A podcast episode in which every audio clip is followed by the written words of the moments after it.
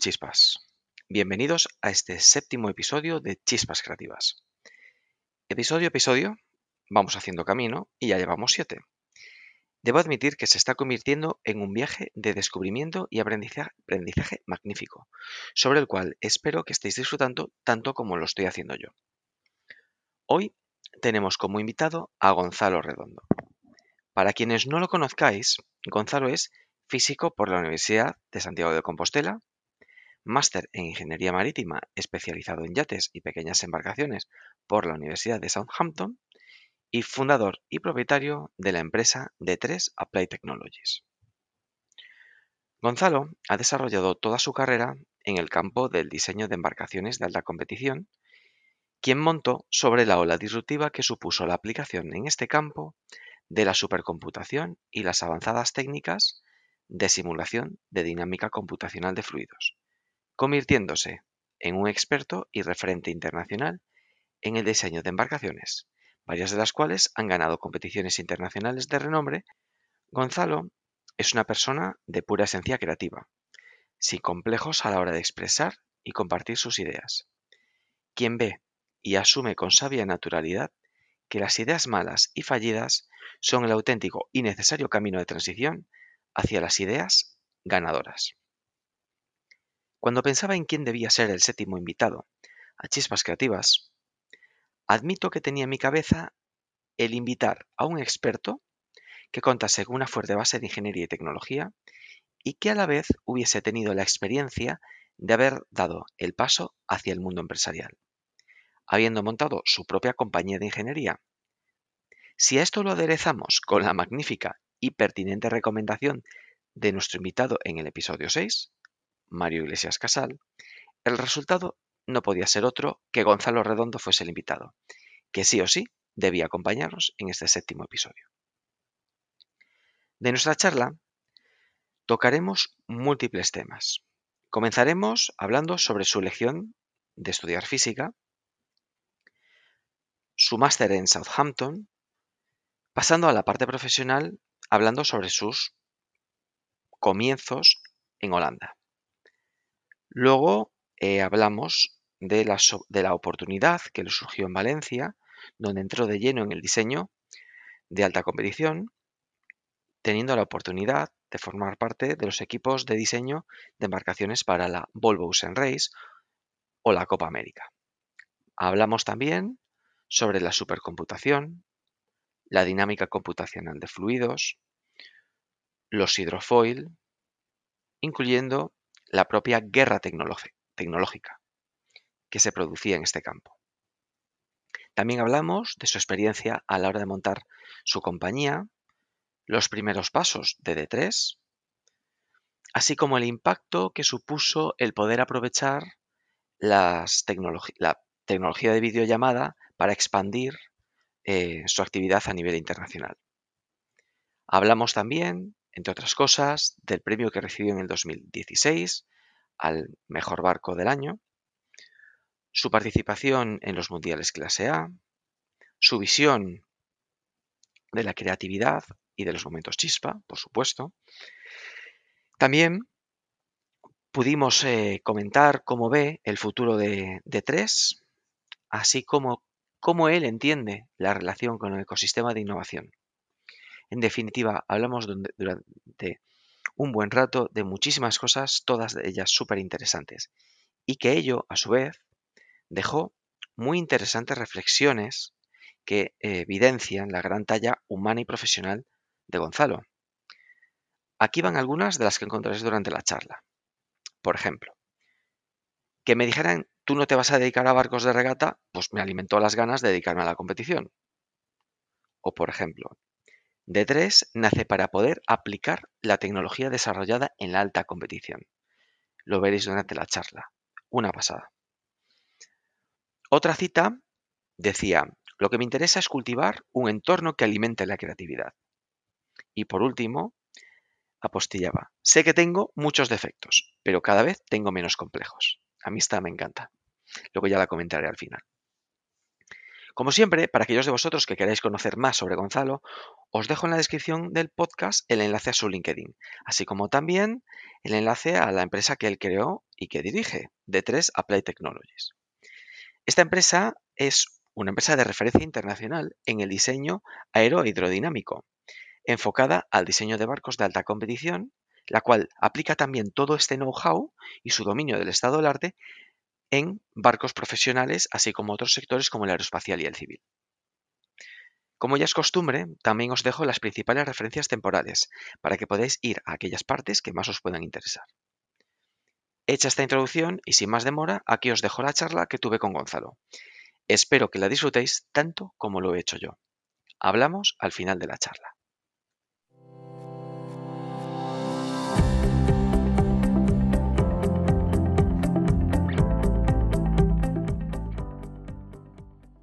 Gonzalo, bienvenido a Chispas Creativas. Muchas gracias, Jorge. Bueno, oye, eh, en primer lugar, eh, te lo decía antes, antes de comenzar a grabar, te quería dar las gracias eh, por dejarte liar. Has sido de los más rápidos en responder positivamente. Así que, oye, mil gracias por ello. Bueno, nada, y por, por por acordarte de mí después de tantos años, aunque hayamos tenido alguna, algún reencuentro. Cierto. Y de hecho, mira, quería compartir contigo y con los chispas eh, justo la anécdota que hay detrás de todo esto. Eh, yo cuando empecé chispas eh, creativas, o lo empecé a conceptualizar, eso fueron unas cuantas carreras al frío invierno de enero y febrero. Eh, bueno, pues ibas pensando también en personas eh, que podían ser interesantes en algún momento eh, incorporar a los episodios. De aquellas, bueno, aspiraba a empezar con uno o dos. empecé con Fernando Pérez, como sabes, y con Pedro Guerra y Luis Pérez Freire, que, bueno, tenía una relación de cierta confianza que me pedían permitir imperfecciones en, estos primeros pasos, pero es verdad que ya de aquellas yo tenía unas cuantas personas identificadas eh, a, proponer. Y una eras tú. Y dices, ostras, ¿y eso? digo, porque al final, cuando yo estaba pensando, pensaba en chispas, pensaba en que quería hacer un recorrido por el ecosistema de tecnología e innovación para ir eh, pues recorriendo diferentes perfiles o diferentes eh, ámbitos de todo este mundo y que pudiese para alguien que, le interesa o que quisiese, conocer más, pues joder, pues ir teniendo una visión global, ¿no? Y claro, yo decía, tu perfil me parecía muy interesante por el, background técnico y además un background técnico eh, en la práctica alejado del mío, lo que me gusta mucho porque quiero, quería expandir conocimiento, a pesar de modestamente lo he intentado, pero no, no, no, no creo que sea suficiente. Eh, y además, eh, por la parte de, haber creado una empresa, haberla llevado ya bastantes años y hoy en día estás haciendo cosas súper interesantes. Entonces dices, joder, eso creo que tiene valor para, para mí como primer interesado y para el que nos escucha como segunda, como primera derivada. Entonces la anécdota viene cuando grabando el episodio 6 a Mario Iglesias de Magallanes Renovables, se me ocurrió innovar una nueva idea de, en la propia charla, preguntar a quién me recomienda. No lo había hecho nunca. Entonces Mario empezó, bueno, pues mira, a mí se me ocurre una persona y me saca tu nombre. Digo yo, no me puedo, no me puedo creer que la primera persona que me, recomienda es alguien que tenía yo en mi lista y que, y que conocemos eh, ambos, ¿no? Entonces dije, nada, nada, se acabó. Eh, a por, a por ti. bueno, la verdad que con Mario, eh, bueno, estamos iniciando eh, una, colaboración y la, más allá de los temas técnicos de la colaboración, la sensación tanto con él como con eh, Alejandro y toda la gente de Magallanes es, es, de un equipo con salud y, y sano. Eh, eh, es un equipo en el que es fácil trabajar, es fácil proponer y, es fácil ser franco. No hay que preocuparse de lo que, de, que al, de enfrente le pueda eh, molestar, ¿no? que a veces nos lleva a tener que hacer un poco de malabares ¿no? cuando tienes que presentar un número.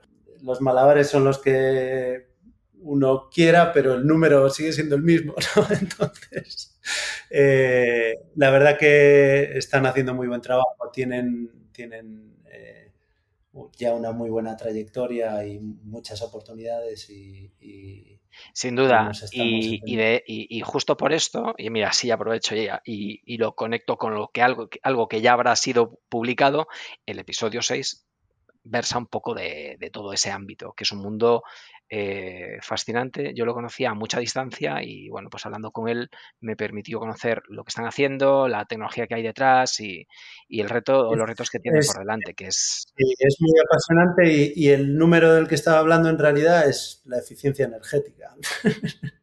es, la eficiencia del sistema, eh, es el coeficiente de, de potencia, ¿no? y hay infinidad de soluciones técnicas y, muchas cosas por analizar, ¿no? Pero, pero bueno, en 10 años llegaron a, un, a, un, Creo que llevan 10, no sé exactamente cuántos años llevan, pero por lo menos deben llevar 10 años y... incluso más, ¿eh? Me acuerdo que me, me contaba que más. Pero tiene un estado del arte muy, muy bueno. Pues oye, hay una cosa que te quería comentar, y ya vamos entrando en materia, es que, bueno, sin que haberlo querido, los cinco primeros me resultaron, los primeros cinco episodios me resultaron invitados eh, todos Teleco. Con Mario ya rompí, ya pasé a Minas. Bueno, ya, ya, ya. Bueno, y, pero, hay un hilo conductor, ¿no? Hay un hilo conductor. Y, contigo ya estoy todo contento, porque ya, me, ya, ya no me dirán que soy eh, Proteleco, que no, que no, que no, que no, y ahora ya estoy con un físico. Así que, eh, y en este sentido, yo te proponía, eh, aunque sea para empezar, luego ya vamos a elementos más técnicos y, tecnológicos y de innovación. Pero sí que un poco por conocerte más, una pregunta muy sencilla. ¿Físico? ¿Y por qué? ¿Por qué se te ocurrió ser físico? ¿Hubo algo que te, que te llevase hacia ahí?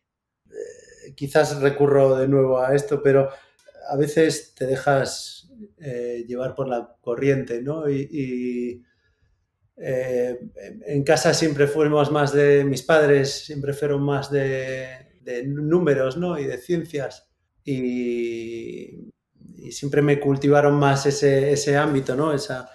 Y, y en el colegio siempre me resultó más sencillo las matemáticas y la física que la, que la memorización, eh, me, gustaba más entender el porqué y, y, entonces a partir del entendimiento pues ya poder razonar y, defenderme en los exámenes que, que, memorizar, ¿no? Eh, de hecho me horrorizaba memorizar, me parecía, eh, y además la la relación de esfuerzo-recompensa era, era nefasta, porque ni siquiera no me motivaba. Entonces, siempre tuve eso, mucha, mucho interés, mucha curiosidad por la física y las matemáticas, se me daban razonablemente bien y tuve dos, muy, dos profesores muy buenos en el instituto, bueno, colegio, instituto, y me hicieron disfrutar, ¿no? Entonces, eh, se me daba bien, cuando a alguien se le da bien algo,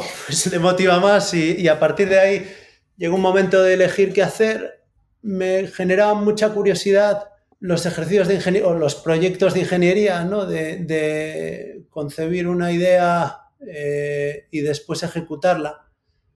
Y quizás no me apasionaba tanto eh, la física pura, ¿no? Pero pero bueno, yo creo que mi padre con criterio eh, me, creo que me lo sugirió, eh, de hecho estoy casi convencido de que me lo sugirió él quedarme en Santiago. Yo soy de Santiago.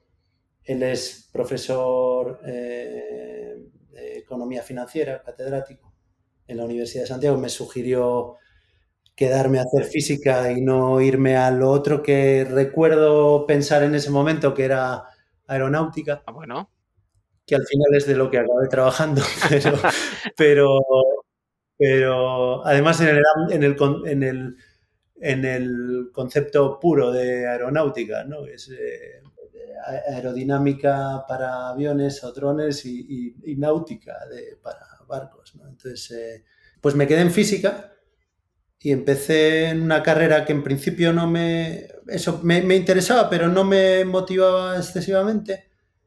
Y bueno, era un momento en el que la carrera no era tan, eh, digamos que no era una carrera tan interesante para, para los recién eh, salidos del instituto, ¿no? Eh, ahora con Big Bang, Theory y, estas series, hay mucha más demanda. Antes un físico pues era un poco más marciano, ahora, ahora es, es una carrera mucho más popular que además además no solo es popular en la adolescencia, sino que es, popular entre empresas y por lo que te enseñan y por lo que realmente me quedé después del primer año, ¿no? Que no es tanto la, la materia en sí, porque, bueno, claro, hay que pensar que si estudias desde óptica, termodinámica y hasta mecánica cuántica, no vas a aplicar todo esto. Naturalmente, no, entiendo que no hay nadie que no sea un profesor que se dedique a, todas las ramas de la física, pero uno las estudia casi todas y al final yo con lo que me quedo es que te enseñan a pensar. Claro, completamente de acuerdo. Y se me olvidan eh, casi, casi todas las materias, se me olvidan, ¿no? Pero, pero, y con los años más, ¿no? Pero incluso las que sabía, pero, pero la forma de pensar se queda. Y entonces me, alegro de, haber hecho física, fue por eso que hice física, eh, por, seguir la corriente y, aceptar el consejo de mi padre. Eh, trato de aconsejarme las decisiones importantes, trato de aconsejarme todo lo que puedo para intentar tener alguna carta más en la mano y tomar una decisión un poquito más con más, con más eh, eh, pues, o afrontar el riesgo con, con, un poquito más de certidumbre, ¿no? Pero me alegro de haberlo hecho. Si bien es cierto que el método educativo que me encontré en aquel momento, pues eh, era, era duro. Y, y, es algo que, es más, me motivó a, a, a terminarla pronto, porque, porque eh, era una carrera muy interesante, con mucho potencial de eso, de, aprender, pero, pero era un entorno duro, ¿no? Tú entras, eh, tú estás en física, pero eh, tu orientación a la arquitectura naval y al diseño de, barcos y, todas estas tecnologías, ¿en qué momento empiezas a sentir esa, ese interés y por lo tanto te lleva a, pues, hacer un máster como acabaste haciendo. Sí, no, siempre, eh, de hecho, bueno, un poco como, como te decía, y, por, y ahora te lo hilo, pero como al llegar a física vi el vi la parte interesante, y, pero por otro lado dije, bueno, tengo que terminar esto pronto, porque no era una carrera conocida por terminarla pronto en ese momento. Eh, pero bueno, eh, fue parte de la motivación. Si, no me lío aquí demasiado, pues eh, podré continuar haciendo otras cosas, ¿no? Antes de que sea demasiado tarde, aunque nunca es tarde, ¿no? Y, entonces el último año ya aproveché para cambiar de, de aires y me fui a, de Erasmus a Sheffield, que es una ciudad que probablemente sea más conocida ya por, la película Full Monty que por, que, por la, que por otras cosas, ¿no? Pero es una ciudad que fue muy interesante. Allí hice el último año de Erasmus, de física, y, y quería continuar eh, otro año en, en, Inglaterra, bueno, en Reino Unido, por, por esto de aprender un poquito más de inglés y, y, continuar con esa experiencia, ¿no? Sí. Y entonces, de forma con no demasiado criterio, quizás sí, quién sabe, ¿no? En ese momento, pero eh, dije, bueno, voy a, voy a buscar algunos másters para hacerme aquí eh, especializantes, ¿no? en, otro año más. Y, entonces busqué, recuerdo haber buscado, no, recuerdo todos a los que apliqué, pero recuerdo que eh, busqué unos en, eh, de materiales en la UCL, eh, en, la University College de Londres.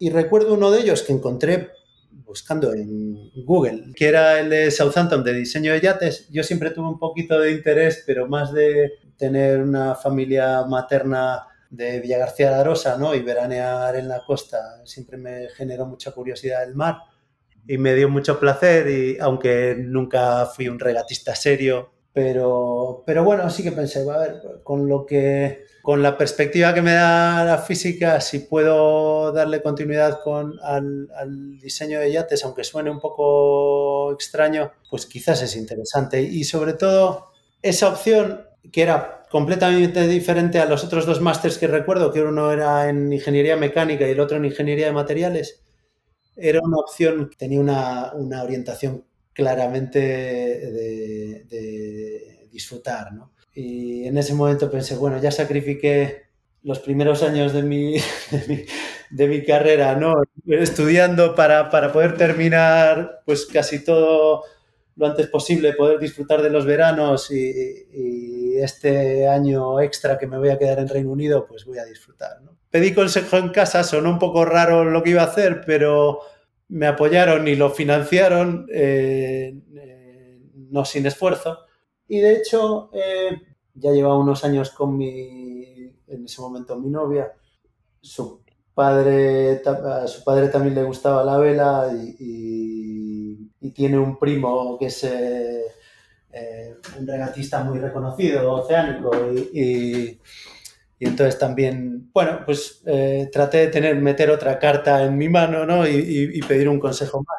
Y al final, pues me animé y y mira, en fin, al final acabas donde uno sigue la corriente y a veces se tiene que guiar por, por lo que le pide el cuerpo, ¿no? Y eh, a veces no, la, mayor parte de las veces debemos guiarnos por el instinto, ¿no? Y, y, resultó ser un acierto, porque además me, me permitió eh, que lo descubrí una vez allí. El primer mes te examinaban de las asignaturas troncales de ingeniería naval y, y después en los, los 11 meses siguientes pues eran de especialización del de, de máster, pero la, la, Academia de Arquitectos Navales de Reino Unido te reconocía como ingeniero naval y dije, bueno, pues mira, me estudio física y con 12 meses más me reconocen como ingeniero, ingeniero naval. naval parece muy, muy pragmático, ¿no? Entonces eh, eh, dije, bueno, pues eh, ¿por qué no, no? Aunque sea de diseño de yates, si me reconocen como ingeniero naval, pues en, eh, bueno, lo que me permitía era minimizar el, justo minimizar el error, ¿no? Si me equivocaba, por lo menos salía de allí con una, con una ingeniería, ¿no? Pero, pero bueno, fue intenso, fue muy... Fue un máster muy bueno, fue una experiencia muy buena. Es un, era un entorno y un, y un modelo educativo en el que quizás yo por mi forma de ser encajaba mejor que en el, que en el español, ¿no? Era muy pragmático todo. Y, ya lo había experimentado esto en Sheffield. Y, y, y la verdad que disfruté mucho y, recuerdo uno de los momentos de, de estos de, en, el que a uno le motivan para, para eh, apretar un poco más, ¿no? que recuerdo un profesor que cuando estaba haciendo la tesis ya, la tesis del máster en el túnel de viento de Southampton, que me decía, eh, hombre, ahora estás haciendo la tesis sobre eh, aerodinámica de velas de barcos de regata. Sí pero tú no te vas a dedicar a barcos de regata. Y le digo yo, pero entonces, ¿para qué estoy haciendo, para qué estoy haciendo esto? Y dice, no, pero bueno, es que ese es un nicho muy pequeño y, y, de toda la gente que estudia aquí, pues eh, muy poquitos pueden trabajar en esto. Y entonces dije yo, será, será desgraciado el hombre este. y entonces, entonces me, me, me alimentó la, las ganas de, de dedicarme a, a, la competición, ¿no? a la vela de competición. ¡Ostras! Y, que, eh, muy interesante. Lo recuerdo, lo recuerdo, como un como un reto el, el, que me hubiese dicho eso para decir, ya, ya, verás, ya verás cómo ahora sí, ¿no? Pero, pero bueno, es algo que, que al, al, final cada uno tiene que encontrar la motivación donde puede y, y este profesor al que aprecio un montón y es, se llama Philip Wilson, eh, lo aprecio mucho porque se portó muy bien conmigo y supo motivarme, pues eh, después pues mantuve y sigo manteniendo buena relación con él. Oye, Gonzalo, y esto que, que cuentas y todo este, hasta este punto de motivación, ¿está conectado eh, o fue el impulso de eh, arrancar ya desde la parte profesional en Holanda? O sea, ¿hubo alguna conexión o fue ya algo que no estaba conectado? No, no lo que pasa que, eh, bueno, claro, a, a, cada uno le toca vivir la historia en el año que le toca y a mí me tocó salir de la de la eh, de este máster en 2008. Uy, en 2008 eh, me da que no estaba la cosa muy fina. Y entonces en 2008 efectivamente eh, la cosa no andaba fina, pero sí que es cierto que eh, para, para la gente que salíamos de este máster, que éramos pocos, eh, sí que había oportunidades. Y entonces recuerdo, recuerdo haber hecho una entrevista en Brighton que, eh, que no, no, no, fue fructífera, pero después tuve otra ya online en, en Mallorca y, una en Holanda y me pareció más interesante la experiencia de, Holanda y, y, me fui para allí. Eh, estuve un año. Eh, no era el trabajo de mis sueños, pero era, era una experiencia y era un arranque. Lo que, lo que sí tenía claro que en 2008 alguien recién licenciado no podía permitirse un año en blanco. Claro, claro. ¿Y, y, y ese primer año, ¿qué, qué, qué, qué tipo de, de, actividad hacías? Pues resultó ser más interesante de lo que me esperaba. Me, me, me pasé un año eh, eh, trabajando en el diseño de megayates y superyates. ¡Ostras!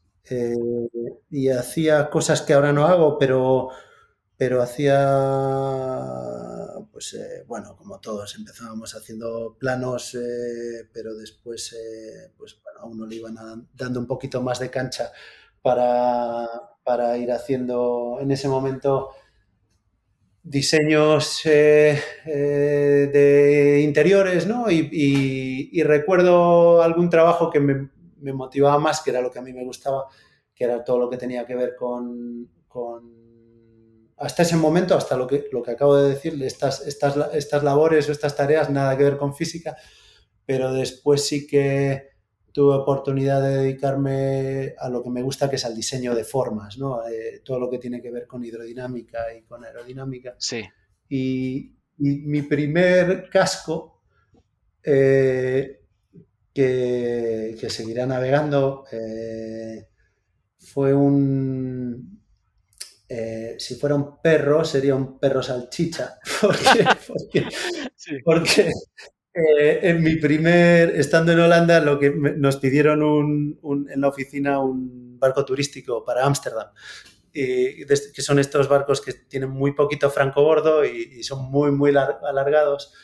Y entonces, como en esta oficina pues nadie se dedicaba al diseño de cascos, pues yo, yo me presenté voluntario y, y, y entonces hice, hice, esas formas sí. y hice mis estudios de, bueno, resistencia en casa, ¿no? Y, eh, y, y, pude darle un poquito de continuidad a, a, a, lo que realmente me gustaba, que era el diseño de formas, ¿no? Y la optimización de, de formas de, en ese momento de casco, ¿no? Y, y, y, por lo que nunca perdí, eh, nunca, nunca perdí de vista la competición, porque todavía estaba motivado por, por, por el reto que me había puesto mi tutor, ¿no? Y, y, yo creo que a partir del sexto mes en Holanda, pues eh, eh, me puse en contacto con una oficina de Valencia que ya había ganado dos vueltas al mundo. Eh, la Volvo Ocean Race. Sí. Que era Juan Yat Design. Y, y otra oficina que era de métodos numéricos, que en realidad eran la misma oficina, pero eran docentes, ¿no? Que era Cape Horn Engineering. Ajá, sí. Y, y bueno, pues me comuniqué con ellos y quedamos pendientes de que cuando hubiese una oportunidad, pues eh, me tendría en cuenta, ¿no? Entonces seguí formándome en eso mientras estaba en Holanda haciendo eh, yates eh, y, y, al año aproximadamente, yo creo que no llegó al año, pues ya surgió eh, una oportunidad de entrar en el siguiente proyecto de la Vuelta al Mundo a Vela. Y bueno, pues son cosas que era en Valencia, que era eh, no, no, era casa, pero ya era España. Y, ya llevaba unos años, eh, tres años ya en el extranjero. Y dije, bueno, pues esto me motiva y además se lo voy a poder decir a mi, a mi tutor. Toma. Así que. Aquí lo tienes.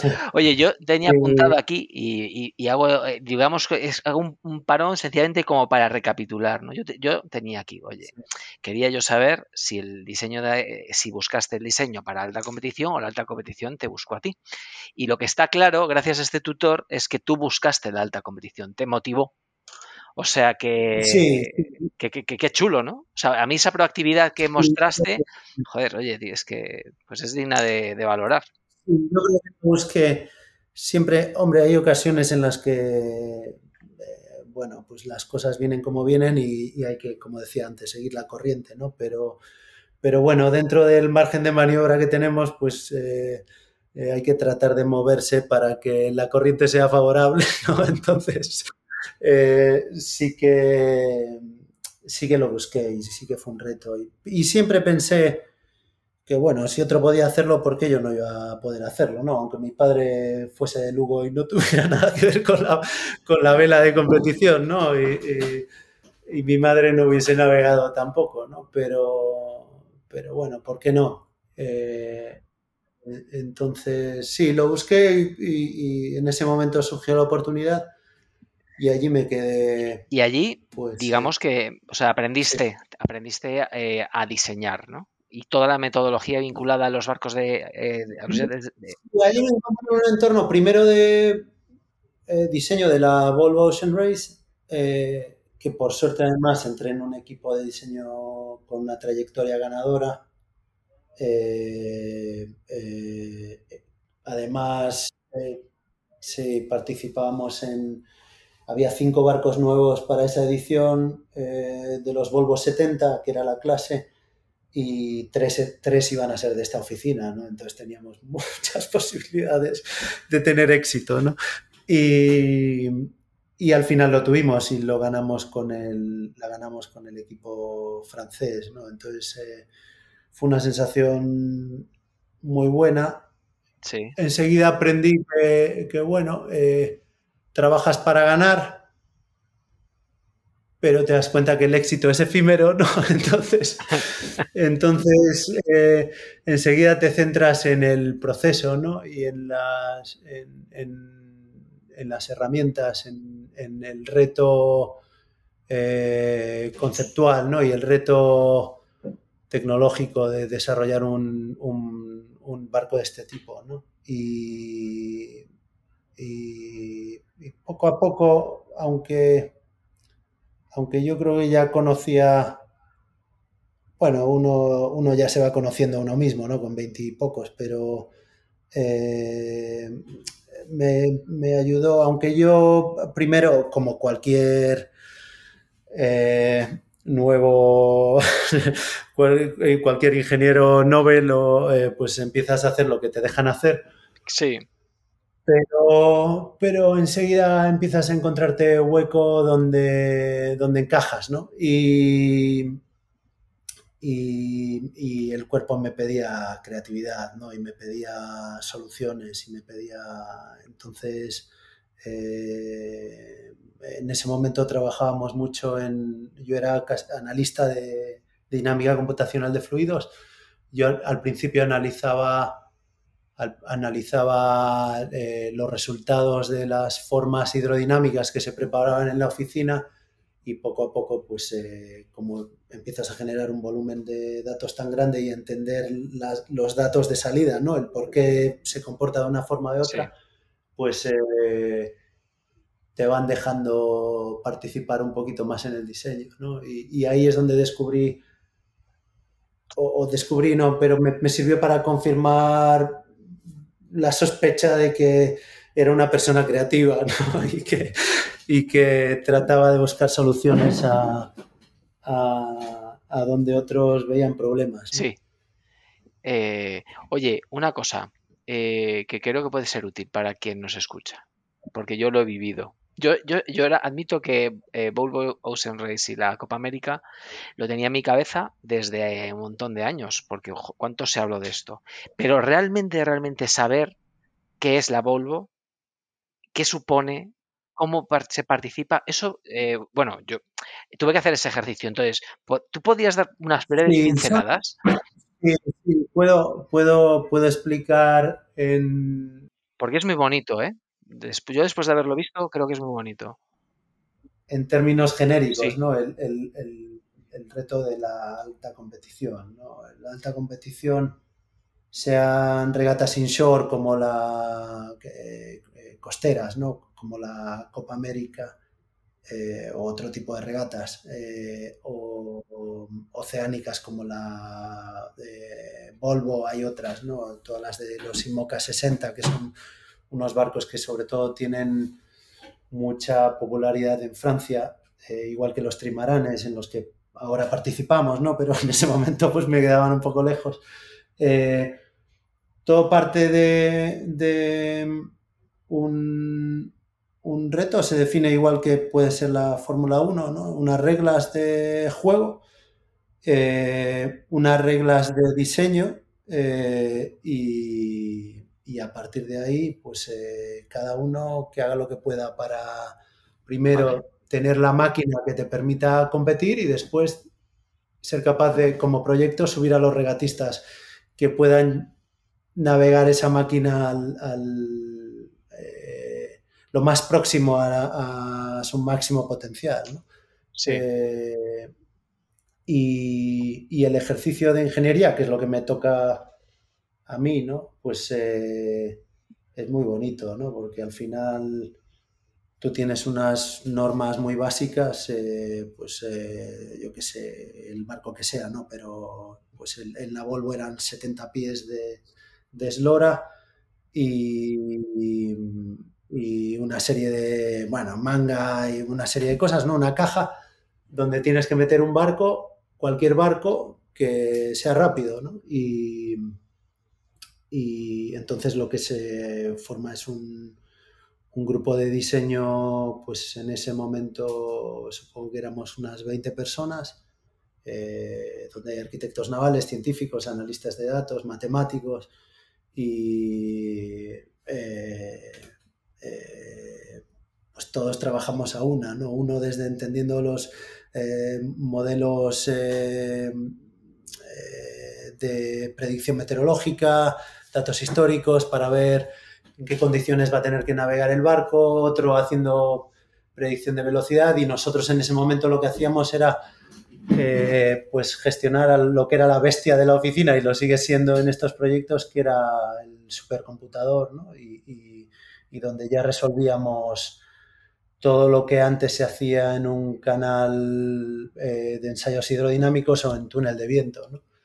Eh, y entonces con un supercomputador hacíamos todas las simulaciones necesarias del barco navegando en todas las condiciones posibles, en olas, sin olas, en, todos los rumbos, con todas las velas. Y, creamos un gráfico que es muy típico de la vela, que es un gráfico polar, que es, que es un gráfico que tiene forma de mariposa, que te dice cómo se comporta el barco en, en, ceñida, ¿no? contra el viento y en, y en, rumbos portantes o en la popa, que es a favor del viento. Entonces, al final, uno lo que quiere es eh, eh, pues mejorar el barco en las condiciones en las que va a navegar. y, y tomar buenas decisiones en, en lo que eh, tiene que ver con el compromiso de sacrificar las condiciones que a uno no le interesan y, todo esto que dicho así puede, puede sonar complejo y a veces lo es. Sí. Eh, pues, nuestro día a día, ¿no? Y es el día a día de estas regatas. Entonces la Volvo era una regata, es, ahora ya no es Volvo, se llama The Ocean Race, es una regata oceánica con varias paradas, que es un reto y es una aventura. Y los regatistas lo viven de una forma eh, muy diferente a nosotros, que al final estamos eh, con, bueno, con el confort de la oficina, ¿no? Y ellos están pues durante varios meses eh, empapados y sucios y, en fin, y, agotados. Y, eso es la, eso es, el, eso es las regatas oceánicas, ¿no? De vuelta al mundo. Oye, y pues yo, yo creo que eh, justo con esto que explicas, creo que puede ser muy interesante también eh, eh, conocer las estas tecnologías que están empleando y hoy en día están empleando. Te digo, o sea, me llamó la atención, no me pasó desapercibido el hecho del supercomputador, que ya aquellas dices, bueno, es que ya nos centramos en el supercomputador. Es decir, hubo un momento que se cambió de hacer las típicas, eh, los típicos análisis en túnel, como apuntabas, y se empieza a trabajar el supercomputador, ¿no? Pero entiendo que ese tipo de evoluciones tecnológicas también influye hasta el, tipo de casco, eh, los hidrofoil, como ahora se está... Eh, sí, sí, bueno, es que, es que a mí, si bien te decía antes y, y, ahora lo... Que, que, me tocó vivir un momento de la historia de, de de crisis económica. Eh, y en ese sentido uno puede decir, bueno, eh, esta corriente viene en contra o aquí estoy teniendo un poco de mala, mala suerte. Sí que tuve eh, o, pude engancharme en, una oportunidad primero y otra después, que, fueron los barcos, pero la primera fue el, el cambio a, a, a, la supercomputación ¿no? y sobre todo la, el enfoque científico del que ya lo era, eh, ya lo era y además con, con, una historia y un trabajo muy serio, pero sí que hubo un boom de eh, la, dinámica computacional de fluidos, hasta el punto de que para controlar gastos eh, muchas de estas regatas prohibieron los ensayos de, de canal y de túnel de viento. Entonces, esto por un lado y además, eh, claro, para el diseñador en ese momento, y bueno, ahora nosotros, ¿no? Pero para, para, digamos, nosotros diseñadores, pues lo que antes era diseñar un modelo, fabricarlo, meterlo en el canal, hacer unas series de pruebas de varios días, y estamos hablando de canales en, los que arrastras el barco a diferentes velocidades, es una prueba a escala. Eh, y lo mismo en el túnel de viento, ¿no? El túnel de viento es la cosa más aburrida del mundo. Eh, eh, es, es, muy interesante los primeros cinco minutos. Después te das cuenta de que para tomar cada medida de resistencia y de sustentación, que es lo que nos interesa, ¿no? A cada velocidad de viento, pues tienes que arrancar el túnel de viento, eh, tomar la medida, pararlo, volver a abrir, mover el barco, volver a arrancarlo y es, terrible, ¿no? Y pues eso fue mi tesis, ¿no? Y mi tesis justo fue la comparativa de túnel de viento con dinámica computacional de fluidos. Entonces pasamos a, de, esos tiempos, eh, pues que podíamos estar hablando de, de muchas semanas o varias semanas para estudiar diferentes modelos, pues pasamos a poder entender cómo era el comportamiento de un candidato o de un, prototipo, ¿no? De formas en, cuestión de un día, ¿no? O 24 horas, en, ese momento, Y claro, esto te permite equivocarte sin riesgo, ¿no? Dices, bueno, tengo eh, cuatro o cinco meses para diseñar este casco, eh, puedo hacer un montón de cascos, ¿no? y, lo mismo con los apéndices. Entonces, hubo este cambio ayudado por eh, Copa América y, la prohibición en cierto momento para, hacer ensayos de túnel de viento y, canal de ensayos, pero al final fue más la practicidad y, la eficiencia de los nuevos métodos lo que, lo que les hicieron prevalecer sobre las técnicas antiguas, ¿no? Eh, que si bien siguen estando ahí, para ciertos eh, aspectos, pues eh, en el día a día ya, pues, ya no forman parte. Es que ni siquiera, de hecho, nunca llegaron a ser parte del día a día, ¿no? Eran simplemente una, una toma de contacto previa con la realidad previa a probar el barco. Entonces me, tocó vivir este, esta ola y, además como me gustaba mucho, como eh, decías antes que los, cuatro o cinco primeros eran de Teleco, ¿no? Como recordaba mis clases de, ondas guiadas y, de, había estudiado mucho en física las, las ecuaciones de Maxwell, pues descubrí que las, las ecuaciones de Navier-Stokes pues tienen la misma forma, ¿no? Entonces son prácticamente, son prácticamente lo mismo. Y, me resultó muy natural seguir por ahí con, la base que tenía de física y, además me gustaba, ¿no? Y, encontré, eh, encontré un alimento a la curiosidad que tenía cuando te comentaba antes que, que antes de entrar en física no sabía, bueno, me, gustaban mucho los procesos de ingeniería, pero, pero no tenía tampoco ninguna referencia de, ingeniería en casa, ¿no? Pero los procesos de plantear un proyecto y desarrollarlo, un poco lo que uno ve en Discovery Channel o, estas cosas, ¿no? Y pues ahí encontré, encontré ese tipo de, proyecto, ¿no? Y, la dinámica computacional de fluidos fue mi, puerta de entrada. y a partir de ahí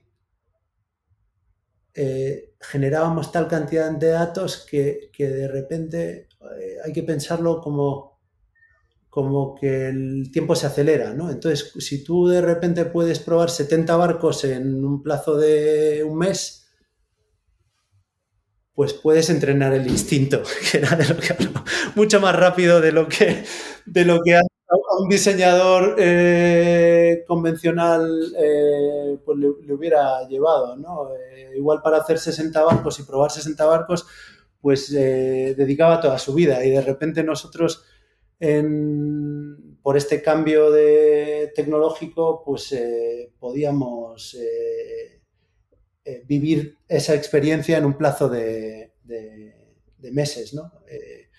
entonces, eso alimentó un poco la creatividad. La creatividad al principio se centró más en, bueno, y, lo sigue siendo, eh, y, un poco fue la razón de ser de D3 después, que fue, eh, bueno, ahora tenemos toda esta tecnología, la estamos usando para este sector que es la competición, eh, y estamos a un nivel, o, el estado del arte que tenemos es, es muy avanzado eh, esto lo podríamos usar para otros sectores. ¿no?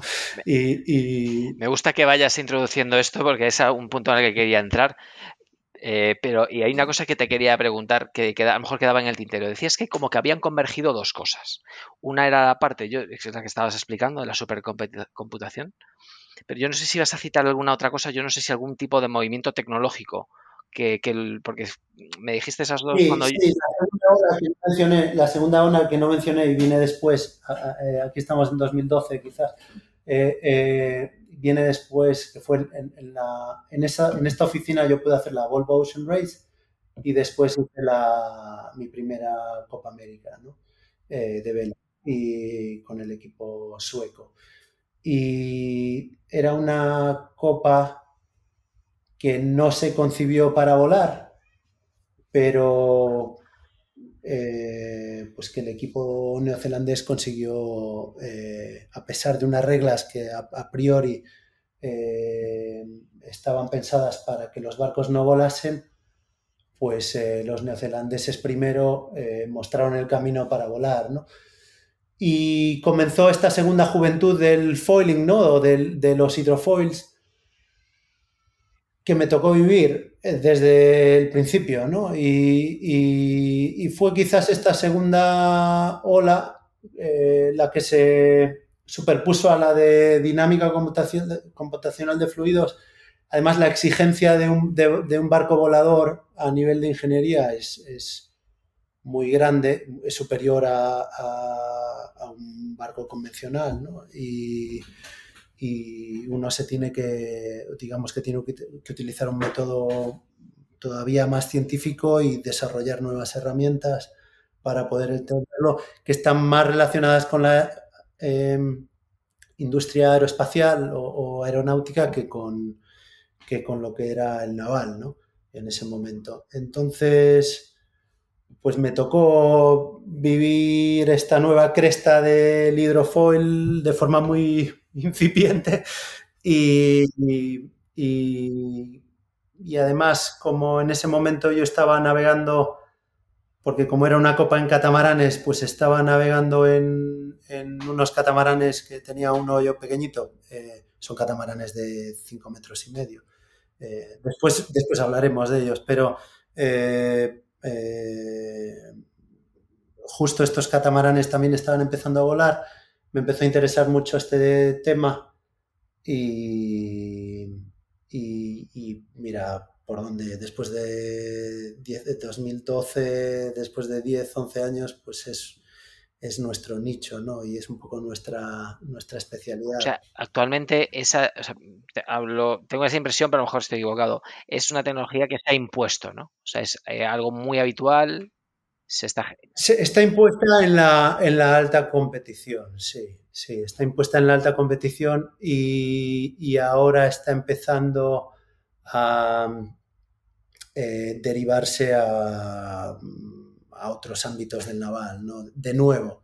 Eh, y un poco de la mano de, toda la electrificación de, bueno, las diferentes flotas, ¿no? Pero, pero se está buscando ahora mucho el barco de hidrógeno volador. ¿Por qué volador? Porque es mucho más eficiente, ¿no? Porque tiene mucha menos resistencia. si, es más eficiente, permite, que las baterías, pues, eh, o, que las pilas de combustible pues puedan tener una autonomía eh, aceptable para, que sean proyectos factibles, que hasta ese momento sin foiling pues no era posible. Oye, apuntas a una segunda juventud, porque ¿cómo fue la primera o cuándo fue la primera? Así, Bueno, a mí la primera no me pilla en este mundo, pero, pero la primera, eh, si no me equivoco, rememorando un poco la historia de, los hidrofoils, eh, estamos hablando de 1900. ¡Wow! ese orden, ¿no? Eran prácticamente eh, pues barcos de motor de alta velocidad con literal eh, escaleras con peldaños metidas debajo del agua y según iban saliendo los diferentes peldaños de la escalera de debajo del agua, ¿no? Pues el barco se estabilizaba, ¿no? Y era muy, muy rudimentario, pero, pero ya, ya funcionaban. Y, después tuvo o se benefició de una inversión militar muy importante. Y Qué raro. esto yo creo que estamos hablando de los, probablemente estemos hablando de los 50, 60, 70 y de ahí acabó derivando a ferries, todos probablemente conocemos eh, ferries voladores, ¿no? Aliscafos creo que se llamaban, y, y después por diferentes problemas, principalmente mecánicos, eh, pues dejaron de, y de operación, ¿no? Pues dejaron de, de utilizarse para para volver ahora que la tecnología, pues eh, a nivel de sistemas de control de vuelo, bueno, ¿qué te voy a contar? Pero, Bueno, yo los desconocía, ¿eh? ¿eh? y lo que estuve eh, cuando me estaba documentando, aluciné todos con lo que tú decías, entre ellos lo del sistema de control de vuelo. De hecho, lo que voy a hacer cuando lo publique, quizá voy a incluir alguna referencia de los de los vídeos que yo estuve viendo así para dummies, ¿no? pero que sí que ayudaban un poco a entender el concepto de hidrofoil, el concepto físico y luego la, parte más de algún vídeo práctico. Y es que... Sí, al final un poco la, la, la comparativa es, es, puramente, o sea, es, la máquina en sí es, exactamente la misma que un avión. Eh, eh, estamos hablando de un sistema de control de vuelo y, superficies de sustentación que llamamos alas. Sí, sí. Y, y eso dentro del naval, sobre todo para competición, pues era algo muy, muy nuevo que nos enfrentó a nuevos retos, eh, pues de control, de velocidad, de cavitación que antes no teníamos. La cavitación es eh, eh, explicada así de una forma muy mundana, ¿no? Pero la cavitación es, si piensas en un ala que tiene la superficie de arriba, que es una superficie de succión, y la, y la que llamamos extra 2, y la superficie de abajo, que es la, el, intra intradós, que es una superficie de presión, cuando la succión de la cara de arriba es tan alta, sucede a, grandes velocidades, eh, hay tanta succión que se, se eh, la presión es más negativa que la presión de vaporización del agua y el agua líquida se evapora. Y, y esto es, esto es un fenómeno que llamamos eh, cavitación y que es terriblemente problemático, ¿no? Y sucede en torno a los 40, 45 nudos, que es, eh, eh, bueno, mucho más rápido, incluso 50 nudos, mucho más rápido que, que bueno, o, tan rápido como las planeadoras que podemos ver en, deportivas, ¿no?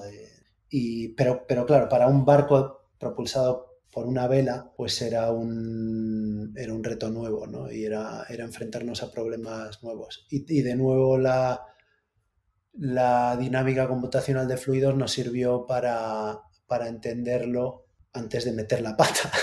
Y, la pata y el dinero. y, y enseguida, enseguida nos sirvieron, bueno, al final son las ecuaciones de Navier-Stokes, como decía, pero, pero nos sirvieron para poder predecir qué nos que nos podíamos encontrar. ¿no? Y, en esa seguimos cada vez con métodos más sofisticados, con más herramientas, respondiendo cada vez a más cosas, eh, pero, pero con un enfoque eh, eh, muy científico del, problema y, y, es lo bonito. Mira, yo creo que estamos ya ahí para poder entrar en D3, pero hay una que creo que puede, permitirnos hacer un poco colofón a esta etapa de lo que has estado contando. Y aparte, que te lo había comentado en su momento, ¿no? Yo me quedé con una, eh, con una frase que además me, quiero que me la matices como cuando antes de empezar a hablar me, me, la apuntabas, que yo decía, eh, alguna entrevista de la Copa América del 17 que decía uno, se acabó la guerra tecnológica que se libraba antaño. Ahora eh, apuntaban a que todo se dirimía ya el de la técnica de los eh, navegantes. Entonces, yo aquí la pregunta es, oye, a ver, realmente aquí ahora mismo cuánto hay de técnica y cuánto hay de los grandes profesionales, ¿dónde está ese equilibrio? ¿Qué está pasando? O sea, porque lo que tú estás hablando es muy tecnológico, es crítico parece, escuchándote, ¿no? Pero luego estas declaraciones a lo mejor están, sacadas de contexto, ¿no? ¿Qué, hay de, realidad? Bueno, a ver, estamos eh, en, esa, en esa eh, eh, cita, ¿no? Eh, eh, en realidad hay una excepción y la excepción es algo que, los diseñadores, pues, que a los diseñadores no nos gusta nada. es un poco cuando, uno escucha, no, lo mejor de una dictadura es ser el dictador, ¿no? Pues ahora te explico. En una regata o en una competición como puede ser Fórmula 1 o eh, tecnológica y deportiva, eh, lo último que quieres, si, si, eres diseñador, es que eh, los que gestionan regata pues digan, bueno, a partir de la próxima edición, para que no haya una guerra tecnológica, vamos a hacer una clase, un monotipo, una clase única. Entonces todos los barcos van a ser iguales y nos lo vamos a jugar al talento y la habilidad de los, de los regatistas. Y esto pasó en la, en la Volvo, de después, de hecho, la Volvo siguiente a la que participamos nosotros eh, y ganamos en 2011, eh, pues eh, fue monotipo y efectivamente se termina el reto tecnológico porque básicamente a las tripulaciones le entregan un barco único y es igual para todos. Y en la Copa América, eh, pues pasó algo similar, que es que eh, empezó a haber componentes de diseño único, ¿no? Y entonces los equipos solo podían trabajar en algunas áreas, en concreto en los apéndices. Los apéndices le llamamos apéndices a las superficies de sustentación o alas, ¿no? que son los, los foils, son las orzas y timones y estas cosas. Entonces, sí que, sí que había una intención de, eh, yo creo, recortar presupuestos, encontrar más participación, eh, popularizar un poquito el, el deporte, pero eh, al final, incluso en las, en las regatas eh, o en las competiciones monotipo, prácticamente monotipo, eh, si hay algo que puedes estudiar que puede marcar la diferencia, lo vas a estudiar y vas a dedicar todos tus recursos. Entonces, eh, yo qué sé, pues si hacer todo el barco cuesta 100 y te dejan hacer todo, 100 unidades de lo que sea, pues si solo te dejan hacer el foil o, los apéndices, pues te vas a gastar 100 también. o sea que, que, al final yo creo que esa cita que, quizás eh, encontraste pues era más una intención que una realidad. Que una realidad, vale. que se intenta de forma cíclica el, el limitar el desarrollo para limitar la guerra tecnológica, pero, pero al, final eh, es, tratar de ponerle puertas al campo, ¿no? Y, siempre va a haber guerra tecnológica, siempre vas a buscar la forma de, incluso aunque todos tengan el mismo equipo, siempre puedes encontrar la forma de utilizarlo mejor que los demás, ¿no? Y para eso tienes que investigar y tienes que innovar y tienes que, que eh, desarrollar nuevas herramientas o nuevos métodos de análisis o, en fin, eh, nuevos criterios. Entonces, eh, lo dicho, es ponerle puertas al campo. Pero siempre hay alguien empeñado en intentar ponerle puertas sí, sí, sí. Claro, eso lo conecto con las cosas que en la Fórmula 1, que bueno, pues ahí sí que estaba yo un poco más y efectivamente las limitaciones que se ponían año a año para hacer eso. Oye, eh, que estamos, mira, acabamos de llegar a la hora y tenemos, yo tengo, oye, muchas inquietudes todavía que no hemos abordado, ¿eh? Te estoy, te estoy dejando sin más remedio que, recortar, pero bueno.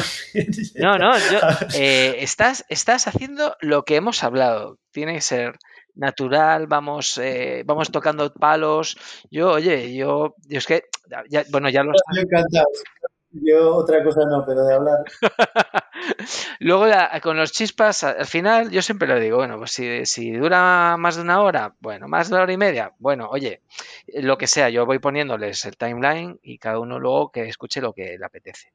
Yo creo que el punto en el que estamos mola, eh, porque creo que ya ahora sí que justifica, o sea, es más fácil entender eh, eh, lo que te voy a, preguntar, que es, a ver, vale, ganas toda esta experiencia y en un momento dado dices, voy a crear una compañía, ¿no? Vale, pero oye, ¿y, ¿pero cómo? ¿Por qué? ¿Por qué? O sea, al final, ¿por qué eh, das el salto a emprender tú tu propio camino y además una empresa que tiene, que lleva ya, bastantes años, oye, para...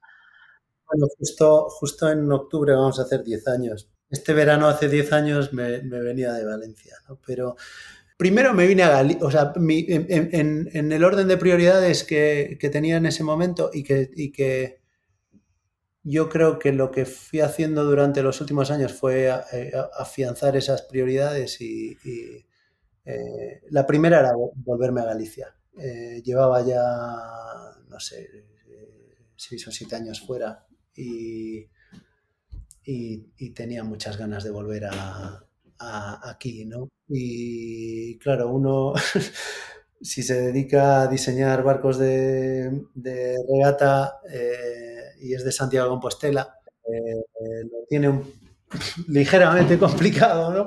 Pero, pero mira, otra, otra ola que, que viví en ese momento y, fue otra oportunidad que eh, empezabas a, empezabas a, despachar con clientes o a atender a clientes eh, con videollamadas o con Skype, ¿no? En, en, ese momento se utilizaba principalmente Skype. Y eso te daba el don de la ubicuidad, ¿no? Y, y decía, bueno, y, si yo estoy trabajando para alguien de, Estados Unidos o de Australia o de donde sea, ¿qué más le da si estoy en mi casa, no? Y, entonces me permitió, me permitió arriesgarme y por suerte habíamos, habíamos ganado la Volvo, me habían dado un bonus eh, por haber ganado y un bonus económico y y con los ahorros pues dije, mira, eh, con las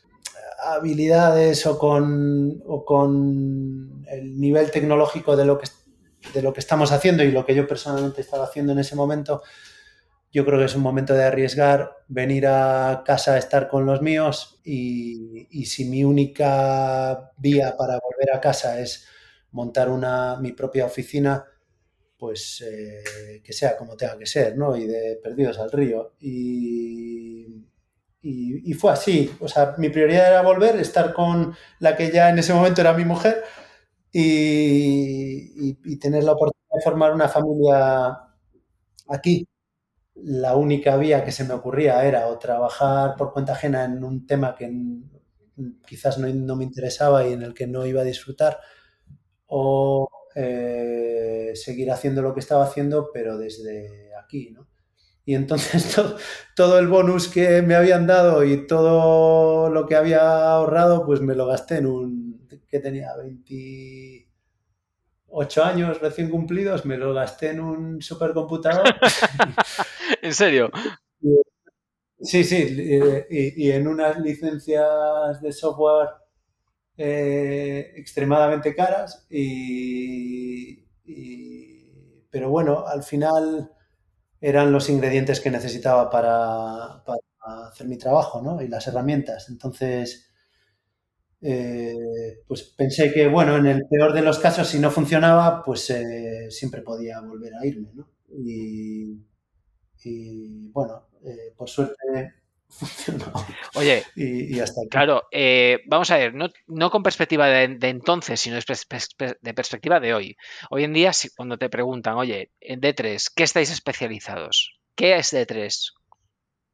Bueno, pues justo D3 lo que nace es para poder aplicar la, tecnología de competición que estamos desarrollando para competición, que, en, algunos ámbitos es eh, mucho más avanzada desde el punto de vista práctico, ¿no? Eh, que lo, que uno puede llegar a hacer en, grupos de investigación eh, de, nuestro campo, ¿no? Y, pero que está regida por un secretismo absoluto, ¿no?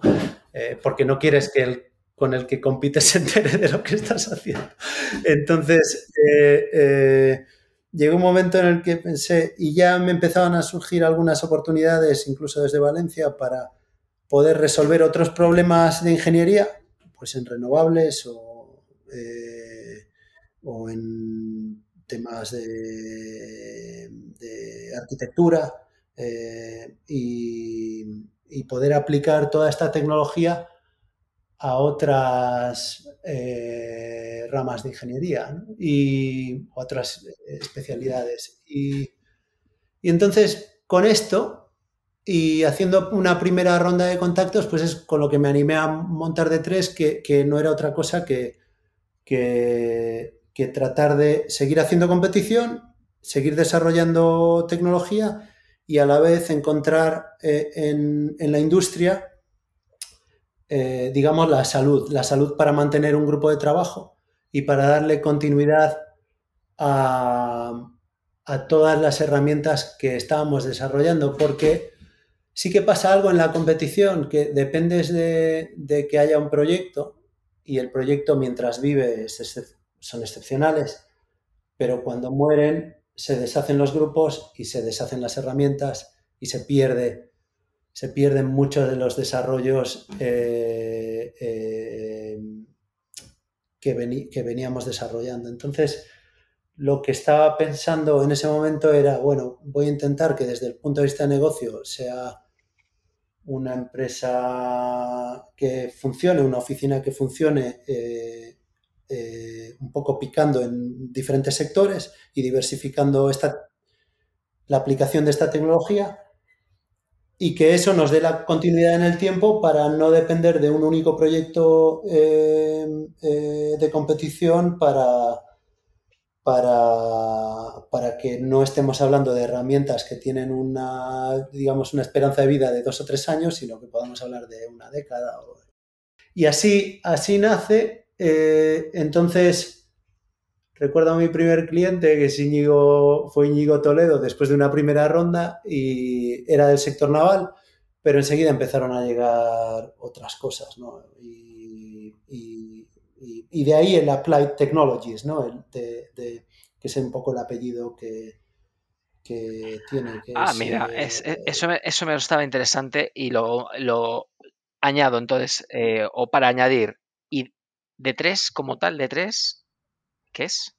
Y de 3 surge de, surge de la nada. En realidad, de 3 no, no significa nada concreto. De hecho, me fui olvidando de la razón por la que sí que recuerdo una vez eh, eh, que estaba navegando, iba con un bloque de, notas, eh, era ese verano y necesitaba un nombre y, estaba escribiendo algunas palabras y haciendo un poco de brainstorming y tenía escritas las palabras diseño, desarrollo, ¿no? Development, eh, eh, por suerte son, empiezan por la misma letra en castellano y en, y en inglés. Y eh, todas empezaban por, por, por, D, ¿no? Entonces en un momento dije, bueno, estamos haciendo dinámica computacional de fluidos en tres dimensiones, tres, el número tres, diseño, dinámica, desarrollo de tres. Seguro que había alguna palabra más y, me pareció algo sencillo y, lo que quería era que fuese muy, muy cortito eh, porque en realidad lo que quería era eh, eh, reflejarlo o, de alguna forma darle cierta noción de sello tecnológico, ¿no? Entonces que un proyecto que estuviera sellado o hecho por D3 pues eh, que fuese un poco como, como, lo es AMG para Mercedes en automoción, ¿no? Que es el, el, performance, ¿no? El rendimiento. Entonces, como éramos una, de hecho, nuestras herramientas lo que sirven es para mejorar el rendimiento de cualquier proyecto y nuestras técnicas, ¿no? Eh, pues eh, por eso me centré un poco o, me dejé inspirar en, en, los deportivos, ¿no? En, en, AMG de Mercedes, como decía, M3 de, de BMW o, en fin, todas las eh, grandes marcas tienen su, su línea deportiva, ¿no? Y, pensé en ese sello y por eso se quedó de tres. Eh, y además, en ese momento no quería, que era un poco la tónica en, en, el sector naval en el que trabajaba, no quería darle mi nombre, que era, hubiera sido lo más natural, hacer un bueno, pues mi nombre con el apellido que fuese, porque me parecía que no era la filosofía de equipo que quería crear, ¿no? Y, prefería que la gente trabajase para una empresa con un nombre neutro y no, que no estuviera debajo de un techo personificado en, en mí, ¿no? Y, por eso se quedó así. Yo te diría, escuchando todo esto, hay una, hay una palabra que, que, se suma a todas las que has dicho y que viene un poco de escucharte este rato, ¿no? que también es la de, eh, determinante, que lo que hagas sea determinante para ganar. Y, joder, oye, es muy chulo.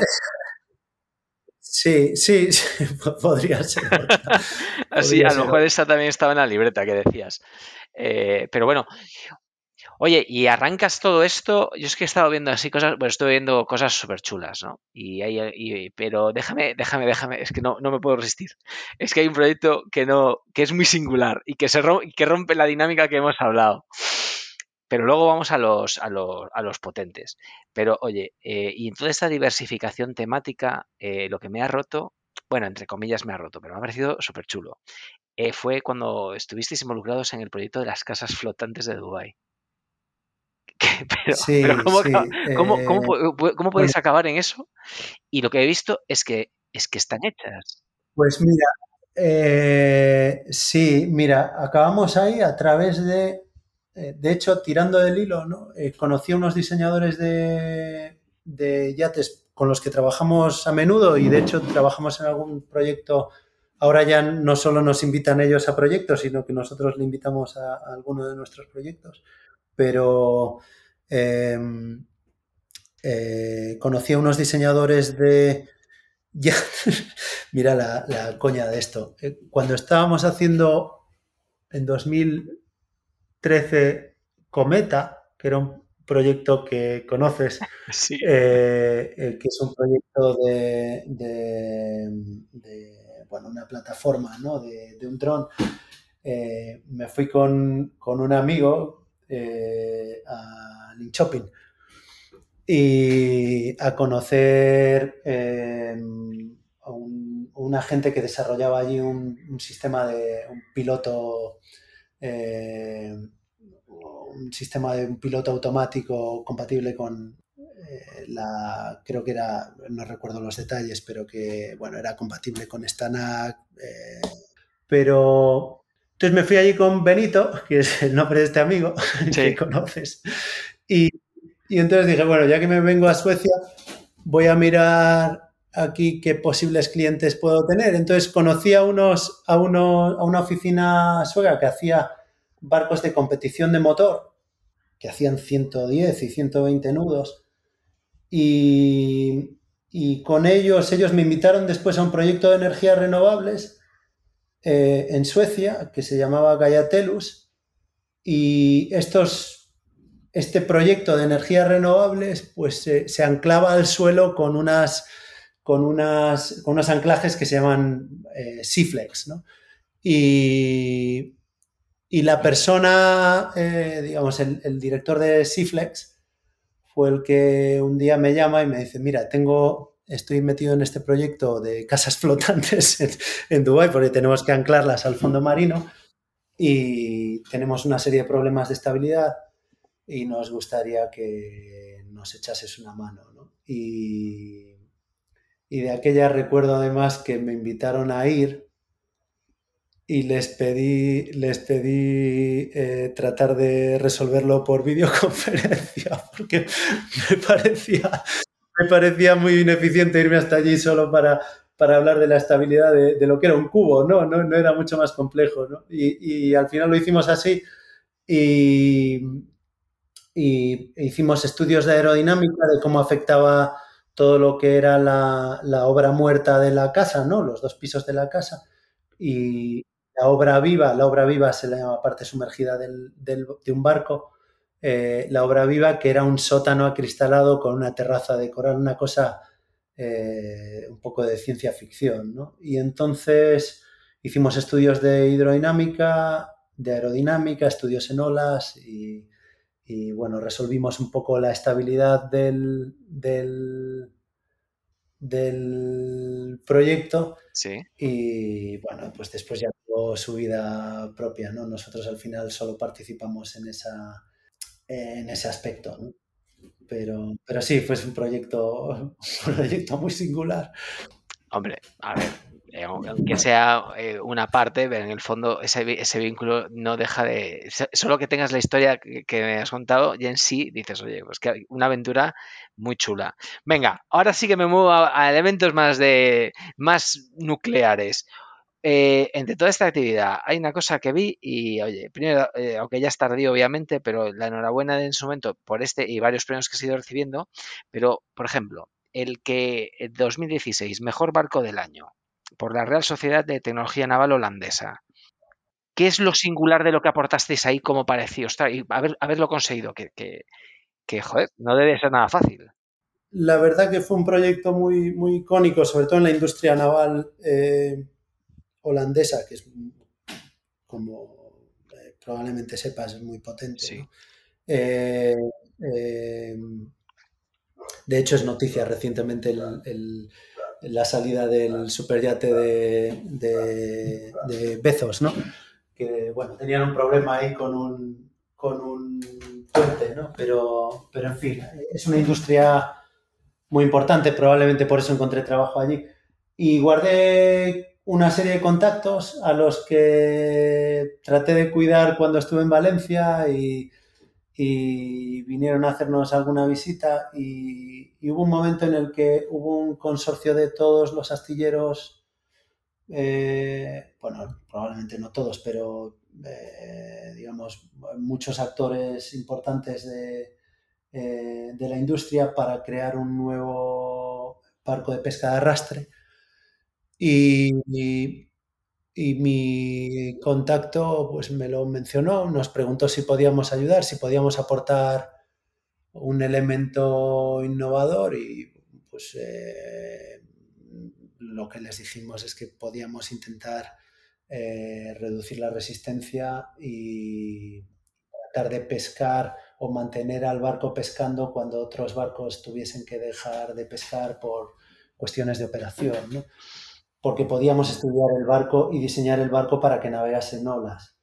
Entonces, fue lo que hicimos, diseñar el, casco, eh, predecir el, rendimiento y, fue un barco que además fue un barco híbrido, en fin, pero, pero no recuerdo ahora exactamente los números, pero bueno, y no era todo gracias a nosotros, había eh, muchos factores, pero eh, a nivel de resistencia era un barco que tenía un, del orden de un 20% menos que lo que venían utilizando y, eran con unas formas muy afiladas y muy, muy radical ¿no? cuando, cuando se hizo. Después con el resto de elementos pues eh, era sorprendente y no recuerdo el número, es una pena que no lo recuerde, pero era sorprendente el cálculo que hacían de, del coste del kilo de pescado eh, con este barco y con otros barcos,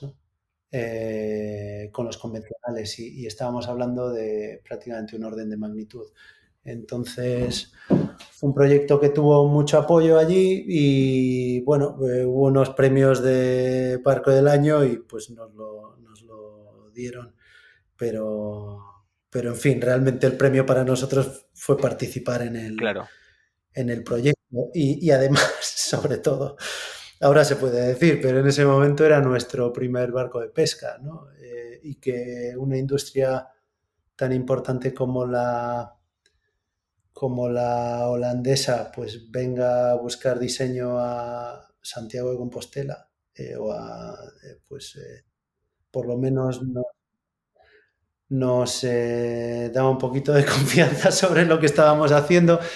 Y, y, sobre todo siempre tuvimos la, aunque uno, bueno, siempre tiene cierta inquietud, pero al final es lo que comentaba antes, el poder probar en un superordenador tantos barcos como uno crea que debe probar antes de enviar unas formas finales eh, eh, solo con el objetivo de aumentar el, el nivel de certidumbre del rendimiento del barco ¿no? y, aumentar las probabilidades de éxito, pues lo que te permiten es acelerar el reloj y ganar experiencia. ¿no? Entonces, sí, es el primer barco que echamos al agua, sí, pero en el momento en el que se envió ya no era el primer barco que diseñábamos. En ese proyecto, eh, si no me equivoco, diseñamos 30 cascos. Eh, bueno, pues eh, y además pudimos analizar las formas de muchos otros cascos que nos facilitaron, ¿no? Entonces, eh, más, más convencionales, con lo cual pues teníamos referencias. Reenganchando con lo que estás contando, eh, yo te hice dos preguntas, pero faltaba realmente el preguntarte, oye, de todo lo que lleváis acumulado, que son muchas cosas, oye, ¿de cuál te sientes especialmente orgulloso? ¿Cuál te gusta contar? ¿O cuáles? Vamos, porque eso es la parte del autor, el sello del autor y de, la, y de la oficina que, lideras. No, realmente lo que me... Em, de lo que sí estoy orgulloso es del equipo que, que, pude formar durante estos años. Y somos un equipo, somos una oficina pequeña, ¿no? somos nueve personas, pero, pero sobre todo somos personas. y, y, tenemos una... Es, es, muy divertido ir a la oficina, es un equipo muy sano y, y, supimos crear un ambiente en el que eh, no es necesario decir lo que la gente tiene que hacer, sino que después de una formación que es siempre muy larga y que supone un esfuerzo, sobre todo para, para la empresa, que no deja de ser desde el punto de vista de, financiero, ¿no? pues sí que supone eh, pues, eh, un esfuerzo importante, pero al final venga quien venga para que sea eh, eficiente y operativo, ¿no? pues tiene que pasar fácilmente un año para que enganche rueda, ¿no? pero tenemos un equipo muy bueno, muy sano, de gente que sabe encontrar su sitio, como decía, que aporta su que convierte y, es algo que, lo que me esforcé mucho, que fue siempre tratar de eh, aprovechar las, las virtudes de cada uno ¿no? en, en, un elemento de diferenciación o un, o un, elemento extra para el equipo. ¿no? Entonces, cuando viene alguien que sabe de o que le motiva cualquier tema que no tenemos, pues eh, justo es lo que tratamos de potenciar, ¿no? Para que, para que pueda identificarse con ese tema, eh, diferenciarse del resto de personas del equipo y, sentirse valorado y motivado, ¿no? Y, entonces, lo que, de lo que estoy orgulloso es, es del equipo. Después, como derivadas del equipo, pues sí, salieron proyectos que, que, me, que me agrada recordar, que no suelo recordar porque no, y ni suelo contar porque son pasado y, como del pasado uno no, no, vive, ¿no? sobre todo en un mundo tan competitivo, eh, eh, es todo presente y futuro. ¿no? Cada vez más. Y, pero, pero bueno, son galones también, son galones. Sí, bueno, es, es, es, entrenamiento para el instinto, que hablábamos antes, ¿no? Pero, pero sí que hay proyectos que me, me satisfacen mucho y que tuvimos mucha suerte de poder participar y que llegamos a encajar en un equipo en el que, en el que eh, había un una, decimos, bueno, era un grupo de trabajo muy sano, ¿no? Sí. Y, bueno, en esa línea pues ganamos varios mundiales de clase A, que era el catamarán que navegaba en Valencia para aprender lo que era un catamarán. Después acabamos diseñando los barcos que ganaron, bueno, pues eh, prácticamente todos los mundiales recientes, ¿no? y, que ya son mayoría en la clase. Y eh, lo mismo nos pasó con el windsurf, ¿no? Eh, con el windsurf, no el windsurf en sí, sino el, el windfoil.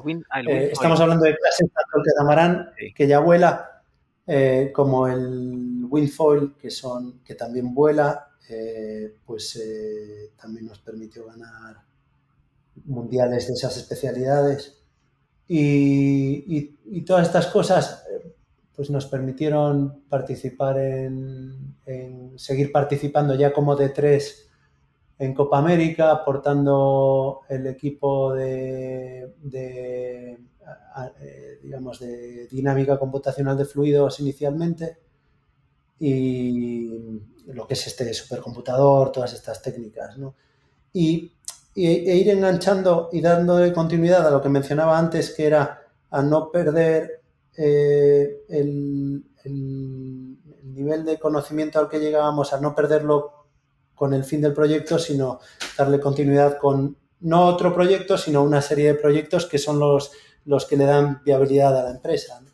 Y Hicimos también una, flota de barcos voladores que fue un proyecto muy divertido y que muy difícil, de los, de los si no el más difícil que hicimos hasta ahora, eh, eh, que fue una flota de catamaranes que hicimos para Suiza, catamaranes voladores. Hicimos ocho barcos de 35 pies con un, en el que ya éramos nosotros, digamos, eh, eh, yo coordinaba, el, o no coordinaba, es que tampoco me gustó ahí eh, y, y, no me gusta destacar sobre el resto del equipo. pero sí que me tocó ensamblar el grupo y a veces guiarlo un poquito, pero también dejarme guiar en ocasiones, ¿no? Cuando, cuando consideraba que había otro miembro del equipo que debía guiarlo en ese momento. pero de miembros de equipo a, diferentes oficinas que, estabais colaborando? O... Estamos hablando, bueno, no, D3 es siempre la, la oficina de lo, lo, que tiene que ver con el rendimiento, ¿no? Todo lo que, toda la parte del diseño que tiene que ver con el rendimiento. Después tiene que haber un ingeniero de estructuras que, dice, bueno, pues todo esto que tú esperas que se comporte en estas condiciones, pues yo lo puedo, o, mi aportación es que no se rompa. La tuya es que vaya rápido, la mía es que no se rompa. Y como ya estamos hablando de proyectos muy complejos, pues tiene que haber un especialista de, sistemas de control de vuelo.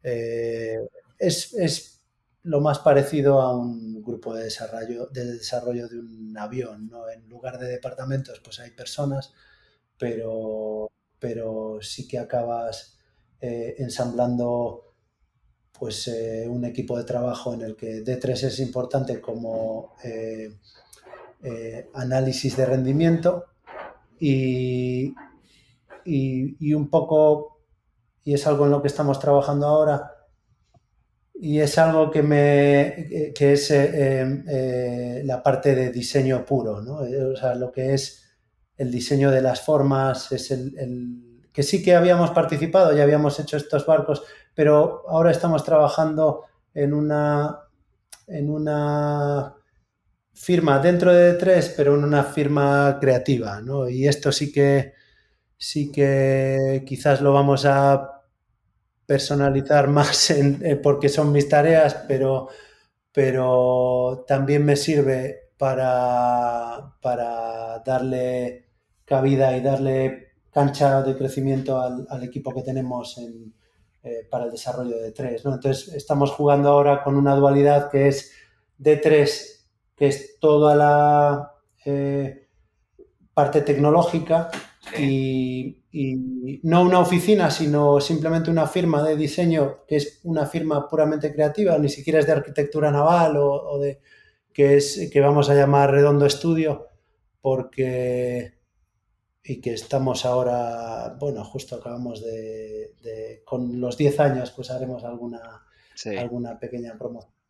Pero que un poco igual que D3 por el nombre que explicaba antes, pues no me gustaba identificarlo con una persona, es muy difícil eh, eh, eh, no personalizar la creatividad, ¿no? La creatividad es humana.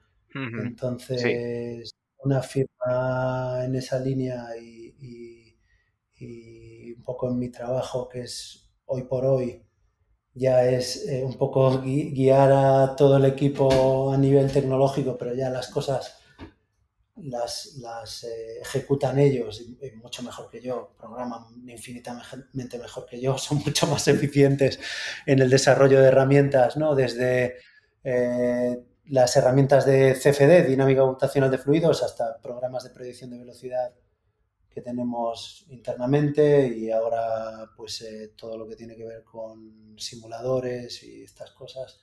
Todo esto es de tres, todo esto son ellos de los que formo parte y la parte creativa pues eh, que es una parte que me, divierte mucho porque es una parte que me permite eh, afrontar retos digamos, eh, volviendo un poco a las reglas y a la explicación que te daba de cómo es una regata o cómo se afrontan estos proyectos, hay alguien que te dice, que escribe una regla y dice, esto se puede y esto no se puede. Y entonces uno se acuerda del profesor que te decía, tú no vas a dedicarte a esto. Y entonces cuando te dice que no se puede, dices, bueno, ya veremos si se puede o no se puede. Entonces, eh, las, reglas, las reglas de clase las afrontas así y es un ejercicio puramente creativo. ¿no? Después tiene que haber una solución tecnológica y una solución de ingeniería, pero a nivel el, ejercicio conceptual y el ejercicio creativo es el, es el que es el que marca un poco eh, esa diferencia inicial. ¿no? Uno lo que quiere es tener un concepto que es el adecuado y después desarrollarlo con todas nuestras técnicas para potenciarlo y que trabaje al, al máximo del rendimiento. Pero pero la parte creativa es imprescindible, ¿no? Oye, me lo estás poniendo a huevo y ya no me puedo contener más. Porque está, yo sabes que tengo una pregunta fetiche, tengo algunas más, pero esta, está está clara, que es la de los momentos chispa, que son estos momentos creativos. Así, ah, lo estás, es que estás ya tan ahí que dije, venga, ala, venga, te pongo ya el balón y apuntamos a la portería. Oye, ¿tú cómo, cómo afrontas la creatividad? ¿Cómo afrontas buscar ese momento de, inspiración?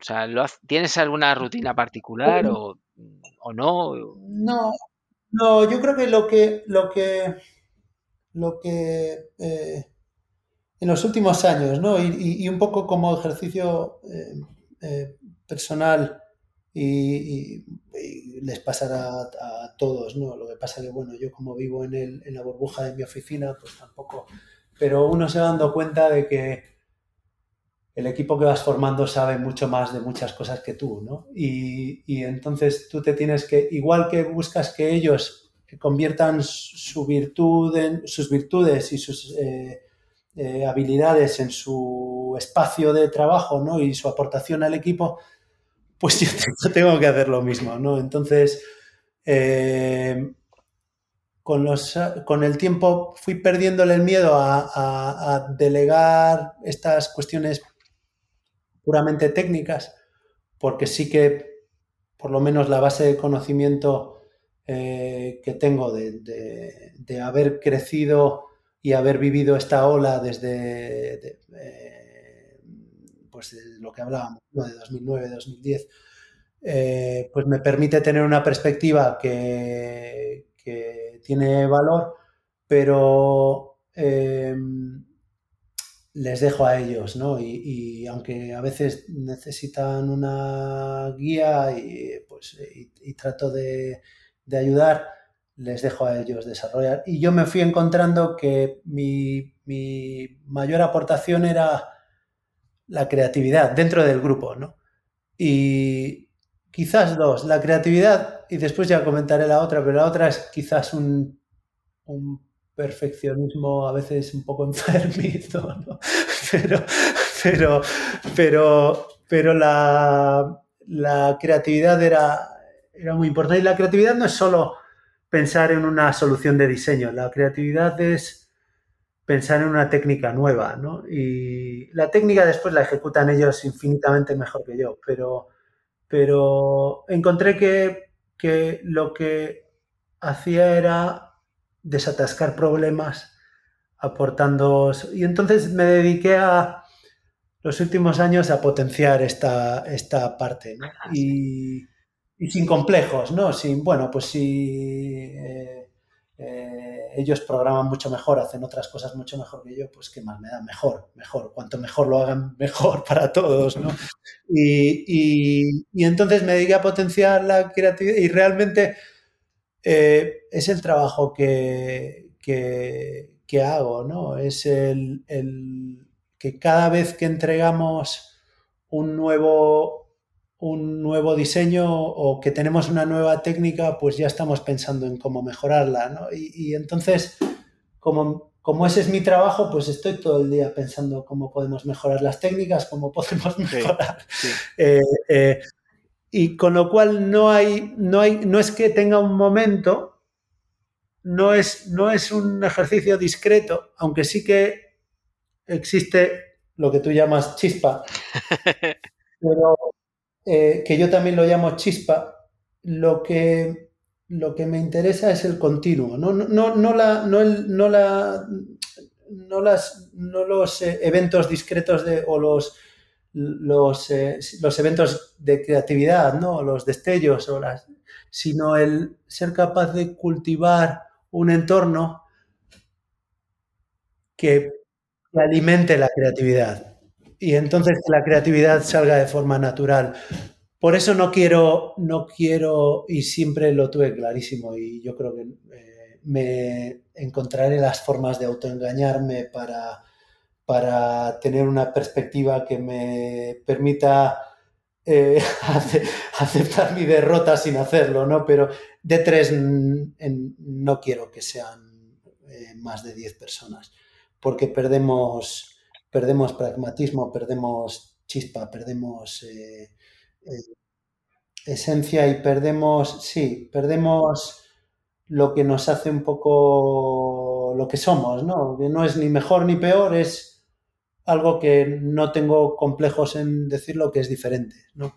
Y, y, necesito tener esa sensación de diferenciación. Y, entonces todo esto está puramente orientado a, tener un equipo sano, como decía, a tener un equipo, eh, esa es mi preocupación en, todos los días, ¿no? que el equipo esté, tenga una vida completa, más allá de su profesión, que estén satisfechos para que se desempeñen bien y, que alimentar la creatividad, alimentar las meteduras de pata, porque por suerte como las meteduras de pata la mayoría van al superordenador, pues nadie, nadie se entera y, minimizamos los errores y aprendemos de los errores.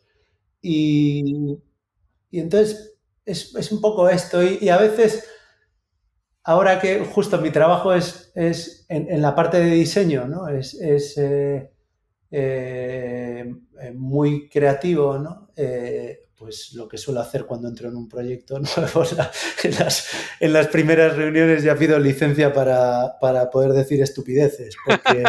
bien, está bien. bueno, en el momento en el que uno se saca la presión de tener que decir siempre algo interesante y algo mejor que los demás, ¿no? Y, en el momento en el que uno deja de competir por, por, por, ser más, digo, mejor que los demás y simplemente ser tú mismo en el sentido creativo, pues, coño, si, si, si tienes una idea, últimamente les llamo a las ideas malas, les llamo ideas de transición, que son, son a las estupideces, ¿no? Eh, bueno, ahora te cuento una cosa. Es que estás diciendo algo. Estoy leyendo un libro. Estoy leyendo un libro de un, de un, tipo que se llama Luis Pérez Breva, que es, trabaja en el MIT. Un tío singular. Y el tío habla de. Te lo voy a poner, lo tengo conmigo, ¿eh? Para que lo estoy leyendo. y dice la portada para lograr un impacto a gran escala partiendo de una intuición, un poco la parte creativa, y aprender a estar productivamente equivocado. Tú le llamas ideas de transición. No dice eso aquí, pero vamos, vamos, vamos. el concepto es el mismo. Sí, bueno, al final, al final eh, eh, en el fondo son, son. A mí no me importa llamar a las cosas por su nombre. Muchas veces son estupideces. Lo que pasa que una estupidez puede ser la semilla para tener una gran idea, ¿no? Y, y, si pierdes la vergüenza de, y es algo que por suerte ya no tengo, eh, y, pues me pude permitir el lujo en los últimos años, ¿no? De, sobre todo en nuestra oficina, pero cuando tienes que representar a la oficina, pues eh, de, pedir permiso para, para poder eh, decir eh, a veces lo primero que se te viene a la cabeza desde el punto de vista creativo cuando estás tratando de resolver un problema es que el compartir estas ideas que muchas veces son errores, habilita a los demás que están presentes a, a tener una perspectiva nueva que a lo mejor con su instinto y con su experiencia, pues a todos nos lleva a una solución que es la que queremos, ¿no? Pero alguien tiene que perder la vergüenza. Entonces, el sinvergüenza en este sentido eh, me, toca ser a mí y, es algo que disfruto mucho, ¿no? porque además eh, suele estar relacionado pues, con que alguien te diga que no, que alguien te diga que, no puedes, ¿no? que alguien diga que esto no, no es posible. Y, o simplemente a nivel técnico, a nivel de, desarrollo de, una nueva técnica de análisis, pues saber que estás utilizando una técnica de análisis que nadie más está utilizando, ¿no? Y que es eh, eh, genuina, ¿no? Y, esto es muy, muy enriquecedor, ¿no? Y, es muy divertido. Y, estoy en un punto de mi carrera que necesito, necesito mucho la diversión. Y cuando uno se divierte, la creatividad viene sola. Y, eso es eso es de tres, por eso el grupo tiene que ser pequeño, ¿no? porque tenemos que ser Oye, con, con, esto que estás diciendo, además estás eh, ya, digamos, eh, contribuyendo a una, curiosidad de un poco más de perspectiva, ¿no? ¿Hacia dónde va de tres? ¿Hacia dónde tú ves? ¿Dónde estáis yendo? ¿Hacia qué camino? ¿Algo...? Bueno, yo creo que, claro, haciendo un poco retrospectiva sobre lo que hicimos estos 10 años, justo además me queda redondo el, hacer esto 10 años después, este ejercicio de recuerdo. Eh, cuando empezamos, yo lo primero que hice fue tratar de rehacer eh, con mi punto de vista eh, nuevas técnicas y en base a lo que había aprendido en en Valencia, ¿no? Y, eran técnicas de, dinámica computacional de fluidos exclusivamente. Pero después, a medida que fui convirtiéndome un poco más en diseñador que en, analista, eh, me di cuenta de que no necesitaba solo... Eh, esta era una herramienta muy importante, que es eh, cómo se va a comportar un cuerpo aerodinámico en unas condiciones, en un entorno, pero necesitaba también resolver el equilibrio dinámico de fuerzas, ¿no? Eso se hace con un programa que llamamos eh, programa de predicción de velocidad, que se llama VPP, que al final resuelve todos los grados de libertad, ¿no? Eh, y el proyecto Cometa me ayudó mucho a ejercitar eh, toda la teoría de, dinámica de vuelo, Y además me, obligué a resolver la dinámica de vuelo de ese proyecto con papel y lápiz para entender bien los fundamentos. Interesante. Tengo una, libreta, tengo una libreta en la que eh, resuelvo un poco las, todas las ecuaciones de, de, la dinámica de vuelo pues con, con, el portaminas. ¿no? Y, y, después, obviamente, lo confirmé, pero, pero sentía que como era igual que el barco de pesca, era nuestro primer avión, pues necesitaba eh, entender bien los fundamentos. Y, entonces el programa de predicción de velocidad y últimamente, en los últimos años, entonces desarrollamos estas herramientas también, es una herramienta propia.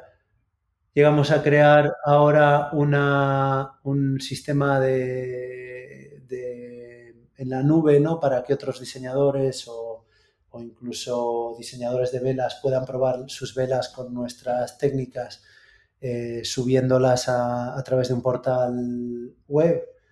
Eh, quiero decir, tenemos todo un abanico de herramientas. El último que tenía enfilado era el simulador, que al final acabé pues eh, participando en una nueva empresa más que integrándolo en D3 que no deja de ser una forma también de, de, hacer que de tres no sean más de diez, pero haciendo otros grupos diferentes. Pero, sí. pero, pero el simulador, que al final el simulador pues te permite experimentar un factor humano en el uso de estos barcos que es muy importante y que yo personalmente solo podía hacer en los barcos. Hay, dos tipos de barcos, antes lo mencionaba, el clase A, que es un barco que diseño y navego.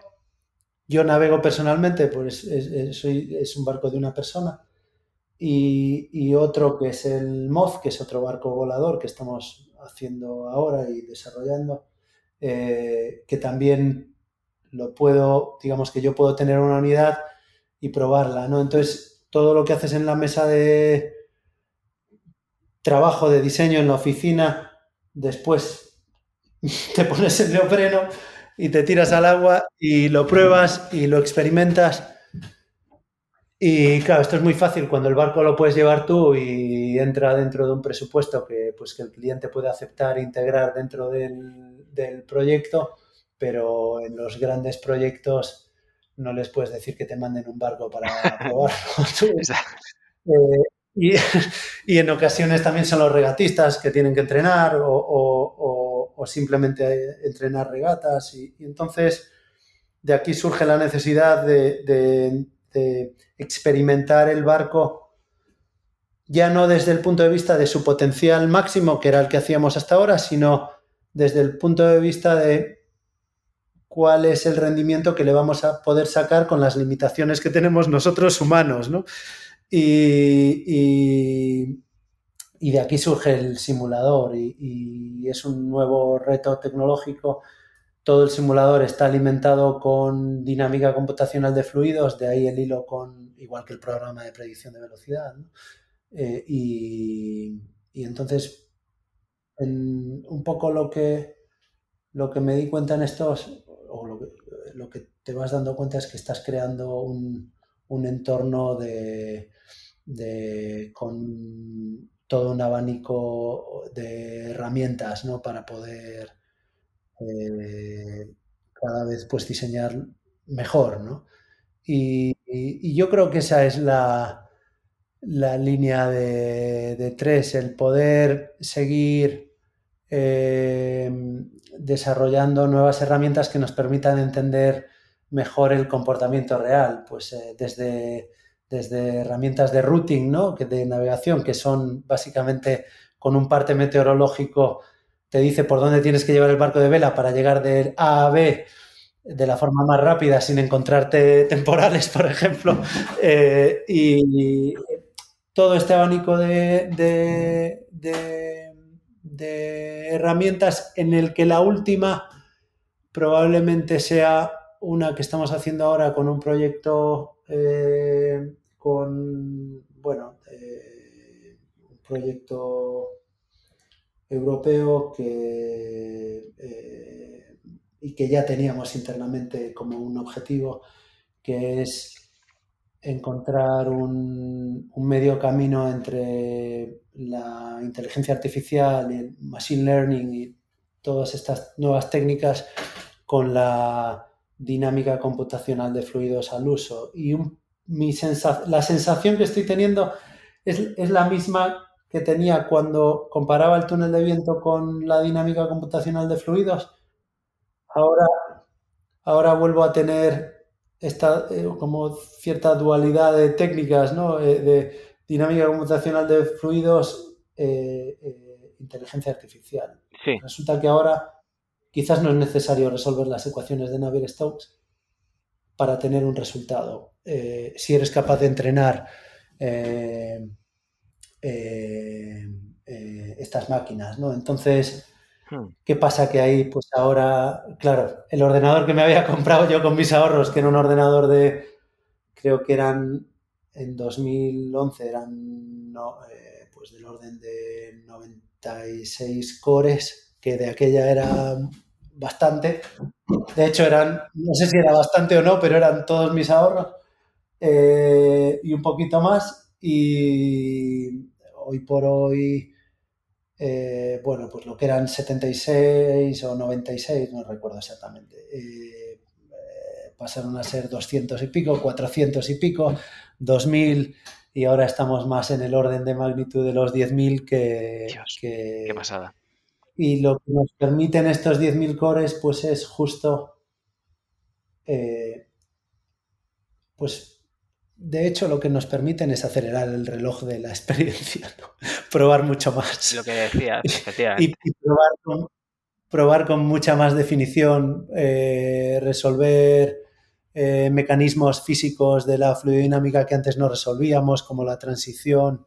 Tenemos técnicas de de transición de, de, flujo laminar a flujo turbulento, que es algo crítico para el desarrollo de perfiles en aeronáutica que son genuinos y que, prácticamente eh, eh, solo tenemos nosotros y que tenemos que guardar muy bien, ¿no? Pero, pero que nos permiten diseñar con, con un poquito más de certidumbre y, y yo creo que la, el futuro pasa por, por saber integrar esta, estas nuevas técnicas en, en, las técnicas computacionales que ya conocíamos. Sí. Y, a ver qué sale, ¿no? Pero bueno, ya tenemos algunas ideas interesantes y, convertidas ya en, en algún proyecto eh, sólido, ¿no? Entonces, yo creo por ahí habrá futuro.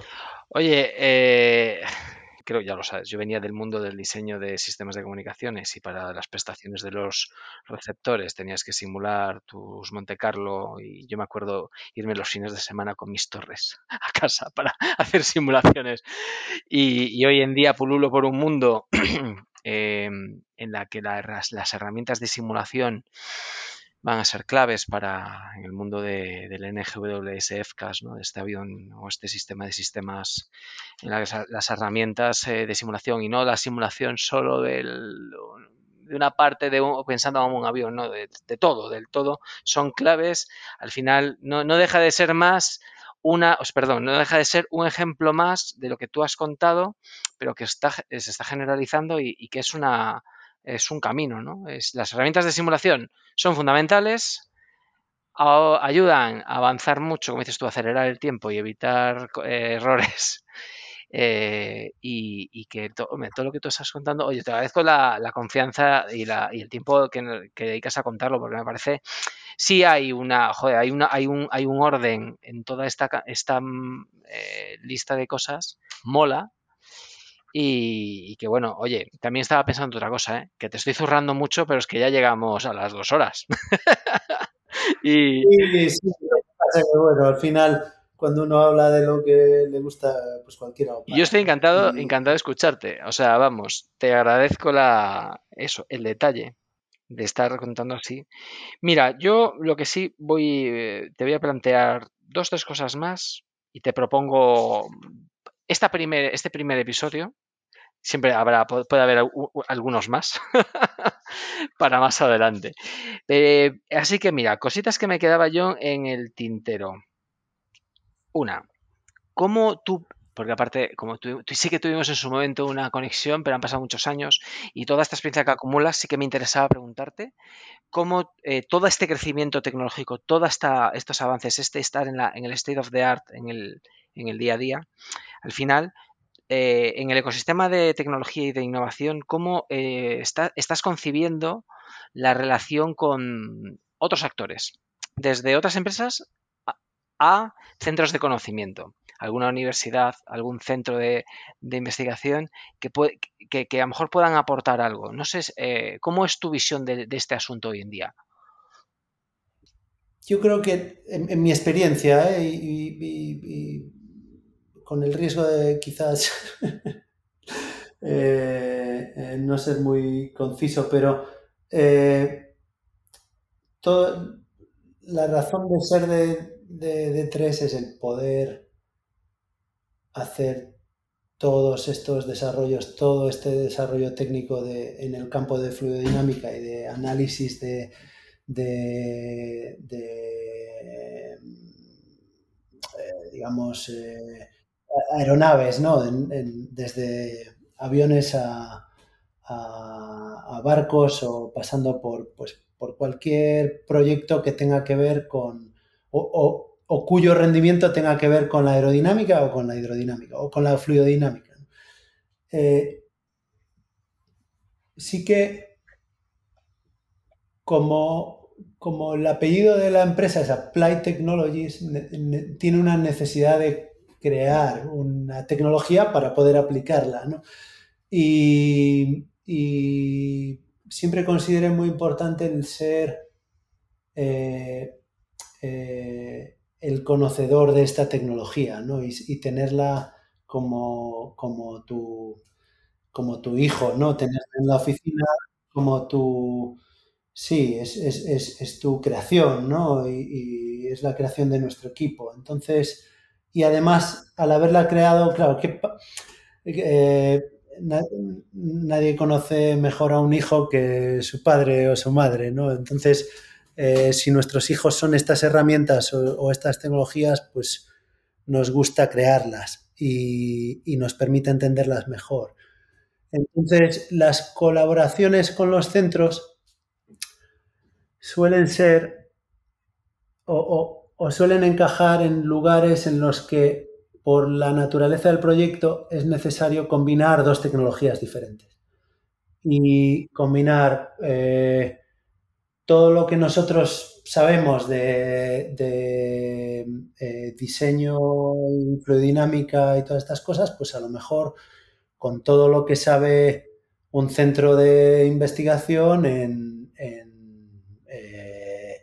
sistemas de control de vuelo, que a lo mejor no es nuestro y entonces, bueno, pues tienes que entender cuál va a ser el comportamiento dinámico de las plataformas que diseñamos nosotros para que ellos puedan eh, eh, incluso puedan desarrollar los sistemas de control, ¿no? Incluso que con el simulador, que es un simulador realista, con un nivel de fidelidad muy alto, pues que puedan incluso calibrar las ganancias de los PIDs de los sistemas de control o incluso probar los actuadores. O... Yo lo veo más en,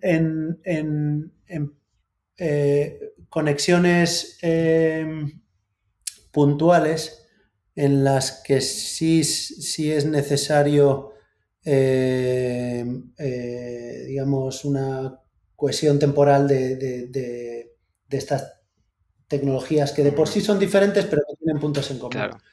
Eh, en cambio, no vería, no, no, concibo en, nuestro campo en el que pues llevamos, y, con toda la humildad y al final tampoco, en el que llevamos todo este tiempo trabajando y, en el que por suerte pues encontramos siempre formas de financiarnos para poder trabajar eh, la vanguardia, ¿no?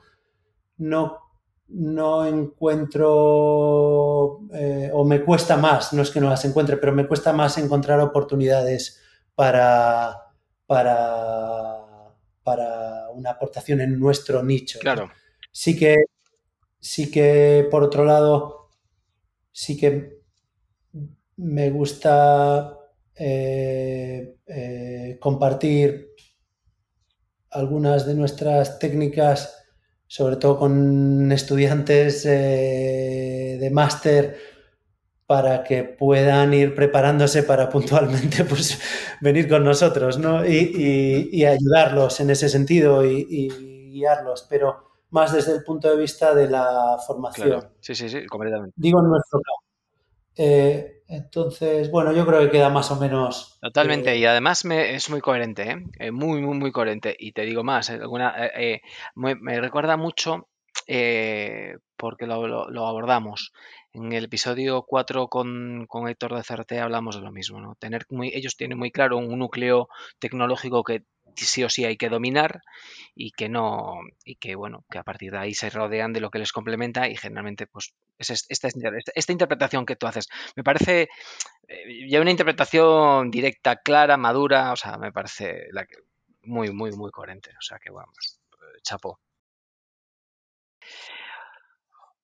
oye cómo estás de fuerzas cómo vas qué tal yo bien a mí ya ves que me, me, encanta me encanta compartir. Eh, eh, es, una, perdición. De hecho, eh, en los últimos tiempos, lo, he dicho, estoy... sé, que, sé que tengo muchos, muchos defectos pero cada vez tengo menos complejos. Ah. pues me, parece muy bien. necesitamos eso. Ojalá, ojalá. Como me, como me gusta compartir, pues, pues, pues eso, compartimos y hablamos. Pues yo lo que te tengo que decir, eh, Gonzalo, primero, que muchísimas gracias. Por, esa generosidad, porque, oye, hemos, hemos tocado un montón de cosas. Eh, yo, la verdad, eh, ha sido una charla súper interesante, colmada mis, mis inquietudes de sobra. Em, pero ya con el, agravante de que más, más cuestiones e intereses me han surgido, pero es que si no, quiero tener eh, material para una, aunque sea un café para cuando nos veamos y una, un, episodio futuro, por supuesto.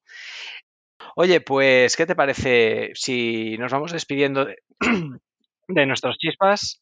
Yo te doy las gracias, me lo he pasado genial, espero que tú bien. Espero que haya sido, espero que haya sido ameno al menos. Y, en fin, eh, lo dicho, eh, gracias a ti, me alegro de volver a conectar eh, contigo. Espero que volvamos a conectar en el futuro.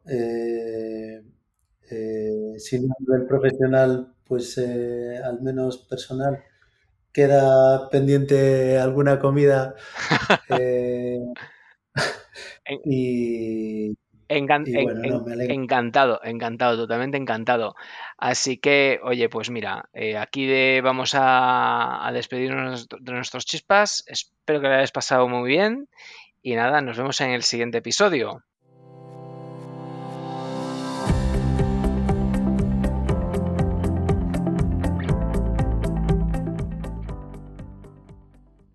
Hola de nuevo. Pues hasta aquí la charla que tuve con Gonzalo. En esta ocasión hemos superado la barrera de las dos horas y debo de decir que ha merecido la pena. Como es costumbre, me gustaría terminar este episodio comentando algunas de las ideas y reflexiones que nos ha regalado Gonzalo durante nuestra charla. Me apetece comenzar con esta que decía, en las decisiones importantes trato de aconsejarme todo lo que puedo, para así intentar tener una carta más en la mano. Pues bien, cuando escuchaba a Gonzalo viajaba años atrás y recordaba a mi padre cuando me decía, y a veces me lo sigue diciendo, escúchame, déjame que te dé mi punto de vista y luego haces y decides lo que quieras. en mi opinión es un reflejo de madurez personal, de humildad ante los problemas y sabiduría ante la búsqueda de soluciones. Bueno, pasamos a otra. Pasamos a una de las anécdotas de Gonzalo que más me han gustado. Decía, que me dijeran tú no te vas a dedicar a barcos de regata, me alimentó las ganas de dedicarme a la competición. Es decir, el no doblegarse a la opinión y al criterio externo, como principio fundamental de fortaleza y convicción. Me encanta. Aparte, como lo cuenta. Eh, qué bien, la verdad. Venga, eh, vamos a otra. Cuando hablábamos del comienzo de E3, eh, me gustó mucho una frase que usó eh, cuando explicaba que si la opción para volver a Galicia era tener que montar una empresa, pues ese sería el camino, ¿no? Entonces eh, dice, que sea como tenga que ser. Eh, la verdad es un, reflejo de, valentía y convicción y además em, ahí se vislumbró algo que me parece mm, destacable y me gustó mucho, ¿no? Que es un perfil, es un perfil muy familiar y cercano a sus seres queridos, ¿no? y cómo trenzaba el, camino profesional con el camino personal. Venga, eh, y ya conociendo de primera mano cómo nace D3 y cuál es su misión, pues un titular que yo quería destacar en estas conclusiones era el mero hecho de cómo es D3 y qué es D3, ¿no? D3 nace para poder aplicar la tecnología desarrollada en la alta competición, eh, ya no solo en esta, sino en otros sectores. Y tanto es así que ha ido acumulando éxitos y premios. Pero lo que me parece genial es la manera en la que eh, mm, la actividad de tres la concibe y la orienta para poder seguir dedicándose a la competición y a su vez eh, diversificar para otros sectores para crear un basal que le permita atender con el equipo montado, mantenerlo en el tiempo y seguir eh, avanzando en esa superespecialización. ¿no? Me parece, a mí me parece genial ese planteamiento empresarial llevado a la realidad. ¿no? ¿Qué más? Hablamos sobre una frase eh, que, realizó uno de los participantes de la Copa América del 17, ya de hace unos, años, que decía, se acabó la guerra tecnológica. Entonces, eh, bueno, ahí hablamos, Gonzalo nos explicó cómo es este mundo, un mundo con unas abundantes reglas, con límites, en la que al final la imaginación y la creatividad apoyada por la propia tecnología es la clave para dar con la solución que dé a tu embarcación ese, ese, ese plus para hacerla una, una eh, embarcación ganadora. ¿no? Y ahí es donde está la excelencia. Y es lo que a él le gustaba, ¿no? Esa creatividad, buscando los recovecos eh, para ir un pelín más allá del límite, manteniéndote en los límites legales, eso sí, y ganar. ¿Qué más? Em, había una idea sobre tecnología que también me gustó mucho cuando hablábamos de los barcos de competición de última generación, porque era un símil que a priori mm, bueno, uno se lo puede esperar más, un poco menos, pero cuando lo explica está, es súper chulo, ¿no? Que dice, la máquina en sí misma, estábamos hablando de, los, las, de, las, últimas generaciones de los barcos de competición, decía, es como un avión, ¿no? Hay un sistema de control de vuelo, superficies de sustentación. Entonces, esa cercanía entre el mundo naval y el aeroespacial a, mí me encantó. Eh, siendo un reflejo, reflejaba la, realidad actual y de hecho, eh, sí que salió en la, en la, charla, y lo quería ahora volver a sacar, Gonzalo y yo coincidimos en un proyecto en la que el foco estaba en el diseño de un UAV, no de un, de un, no de un barco. Y ahí fue donde pude ver y conocer de primera mano las capacidades que ella se traía en, en el diseño y, y pude entender el éxito que él tiene en este campo, ¿no? Cómo no, eh, tuvimos nuestro momento para hablar de los momentos chispa y yo de ahí me quedo con un par de cosas, ¿no? Él decía, a mí lo que me interesa es cultivar un entorno que alimente la, creatividad. Y lo tiene claro, ¿eh? Em, tanto es así que él impulsa una cultura abierta, creativa en D3, eh, es evidente que cuida a sus equipos, se preocupa porque todos tengan el confort suficiente para decir lo que piensan y desarrollar su potencial. Em, y luego, em, eh, me encanta lo que viene a continuación, porque además, eh, bueno, ahora lo conecto.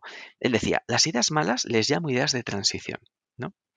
Y esta, frase me encanta porque conecta con, un libro que además os recomiendo, que se llama eh, Innovar, un manifiesto de, manifiesto de acción, eh, de un autor que se llama Luis Pérez Breva, que él, bueno, conecta porque es el mismo principio, pero él hablaba de lo que se llama el estar productivamente equivocado, eh, en la, no buscar la idea disruptiva y, obsesionarse con esto, sino en la concatenación de ideas en, eh, hacia el camino de la auténtica eh, innovación, ¿no? Y en ese camino, pues hay muchas ideas que no son buenas, pero te vas aprendiendo de ellas y te haces experto. Cuando lo escuchas en, boca de Gonzalo, en la realidad práctica, pues dices, oye, qué chulo, ¿no? este, este, asunto. Em, lo culminaría diciendo, es consciente de que ninguna estupidez sobra eh, con el objetivo de llegar a las buenas ideas y soluciones. Y de hecho, otra frase que me decía que me gustó era, ya en las primeras reuniones pido licencia para decir estupideces, pero con una, con una inteligencia, sabedor de que una estupidez puede ser la chispa que te lleve a la, idea que ya no es una estupidez, ¿no? Muy bien, me, gustó.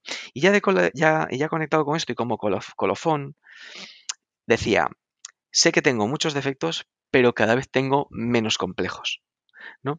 Es un reflejo ya de madurez profesional, que apunta a que los complejos ya no, le condicionan a la hora de abrirse a nuevas ideas e, e, impulsarlas. Yo me siento un poco reflejado en él, porque con el tiempo ya no tienes que estar obsesionado con demostrar y estás más centrado en, divertirte, en buscar una solución. Bueno, eh, fabulosa, me gustó para, terminar. Y bueno, pues eh, con esto yo creo que ya llegamos al final del episodio, ha sido un episodio largo. Si habéis llegado hasta aquí, pues os lo agradezco, espero que lo hayáis eh, disfrutado.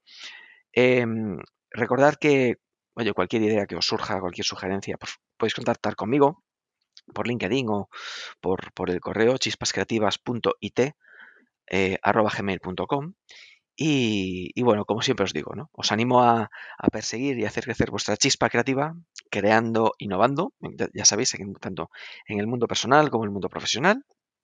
Y, al final, en definitiva, aplicar un poquito de gamberrismo creativo en, vuestras vidas y, poco más. Así que nada, oye, nos vemos en el siguiente episodio.